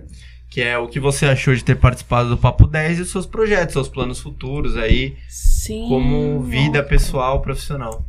Gostei bastante de, de participar, assim, tipo, foi um papo que rolou tranquilinho pra mim, muito bom, tipo, ter esse, esse momento de conversar, conhecer gente nova, principalmente depois de todo esse momento que eu fiquei trancada em casa, não sei o que, é a primeira vez que eu tô conhecendo gente nova. Olha isso. Primeira vez que eu tô conhecendo gente nova desde de que a gente se trancafiou em casa. E é bom, tipo, poder liberar algumas ideias, sabe? Uhum. Porque tanta coisa a gente pensa e não fala, tanta Né. coisa a gente passa pela nossa cabeça, aí você fala, ah, vou lançar lá, e, e na hora que você lança, a pessoa compartilha daquilo. Tipo, é, várias ideias que a gente trocou aqui, a gente concordava, às vezes, quando não concordava, falava, não, mas tem esse outro ponto. E o legal Eu do podcast gostei. é esse, tipo, não ficar só pra nós três essa ideia. Vai ficar ali pra 40, Exato. 50, até 100 pessoas que vão ver. Exato. Pra E- quem Isso é muito quiser, louco. né, também. É, é- o YouTube, ele é livre, então você Exatamente. E quanto aos planos seguintes, olha, tá bem difícil, porque eu tô reestruturando minha vida agora. Ah, sim. Mas. Mas tá cheio de planos. É, assim, eu- agora eu tô tirando minha CNH. Sim. Ainda já já aumenta como? é, quero, Vou em busca do- quero tirar minha CNH e eu quero voltar a gravar, tipo, com mais frequência e tal, agora que tá mais tranquilinho assim. Passando dezembro, eu volto a ter conteúdos que eu tenho um, um quadro no Insta que chama Ranguzica. Faço várias receitas aleatórias. Cara, que nem o Drinks do Egídio. Ah, o collab. A gente vai te apresentar o Egídio. Então, Tem o Drinks do. Egídio e o Ranguzica. Vai Pronto, ter bica. fechou. Vamos juntar tudo num dia só, faz a comilança. Acho uma boa, acho uma boa. Mas tem os vídeos lá, depois vocês dão uma olhada. O Ah, Egídio, ele, ele faz tipo um podcast assim, mas é, criando uma bebida, né? É, é tipo Criando- um programa, né? Fazendo uma bebida. Ah, sim. No meu caso são, são vídeos, mas tipo, é sempre eu conversando enquanto eu tô cozinhando. Eu, eu sempre entro numas brisas loucas. É tipo isso. Aham. É tipo isso. Ele chama o convidado, tá ligado? Prova o drink. Aham. Mano, você é louco, da hora. Depois vocês veem a receita do hamburgão. É o melhor vídeo que tem. É onde? No TikTok, no, No- YouTube? no Instagram. Faz divulgação aí também. Instagram, arroba eubritolana. Tá lá. A série Ranguzica. Tem a série Ranguzica, tem como eu seria se fosse. Como seria se eu fosse as princesas No da GTV, Disney. a- os vídeos? No GTV. A gente também tem a série dos papos, legal. É, então, só vamos. Só vamos. É isso aí. Vamos junto. Certeza. O seu nome, Eu- Lana, ele tem história africana? Não, o meu nome não, mas do meu filho tem. Ah, qual que é o nome do que seu é? filho? O nome do meu filho é Raoni Isaac. Raoni é, É um rei, indígena né? brasileiro. Não. Não, tipo, Ah. é, é um. Raoni é indígena. É, indígena, É, é um índio muito famoso que inclusive ainda é vivo. Ele é, ele é militante das causas indígenas. É, Raoni, indígena brasileiro. Isaac é africano, mas de origem persa. Sim. Isaac significa inteligente, é, sábio, é, de- que se dedica a Deus. É tipo uns negócios da hora. E Lana, é história. É... Lana, na verdade, é irlandês, mas foi muito sem querer. Ah, tipo, sim. O meu nome ia ser Lakshmi, que é deusa da beleza e da boa sorte no, no hinduísmo. E aí o pessoal falava pra minha mãe que ela ia ter que ser mãe e psicóloga, porque eu não ia gostar do nome. Acontece que eu gosto mais de Lakshmi do que Lana. E Lana ia ser o meu apelido. E aí ela falou: Ah, então tá bom, vai, então vou colocar Lana. Colocou Lana. Ficou Lana. Sim. E tá aí. Foda. Muito bom, muito obrigado. Então, Lana, ou posso chamar pelo apelido lá? Como que é? Lax? Lax? O nome é Lakshmi. O... Laxmi? Isso. Laxmi. Mas o meu nome mesmo é Lana. O É meu Lana. nome é Lana, mas tipo, Lakshmi era o nome que ia ser o meu nome. Entendi, Sim. entendi. Muito obrigado pela sua participação no Obrigada. Papo 10, viu? Pelo, por toda a conversa aí. E você que tá assistindo aí, né, já sabe os lembretes aí, deixa o like, se inscreve, tá tudo na descrição aí. Pix e cortes e é nóis. Valeu, rapaziada. Confere a aba dos papos lá no Instagram. Tamo indo pra lá agora. Tamo junto.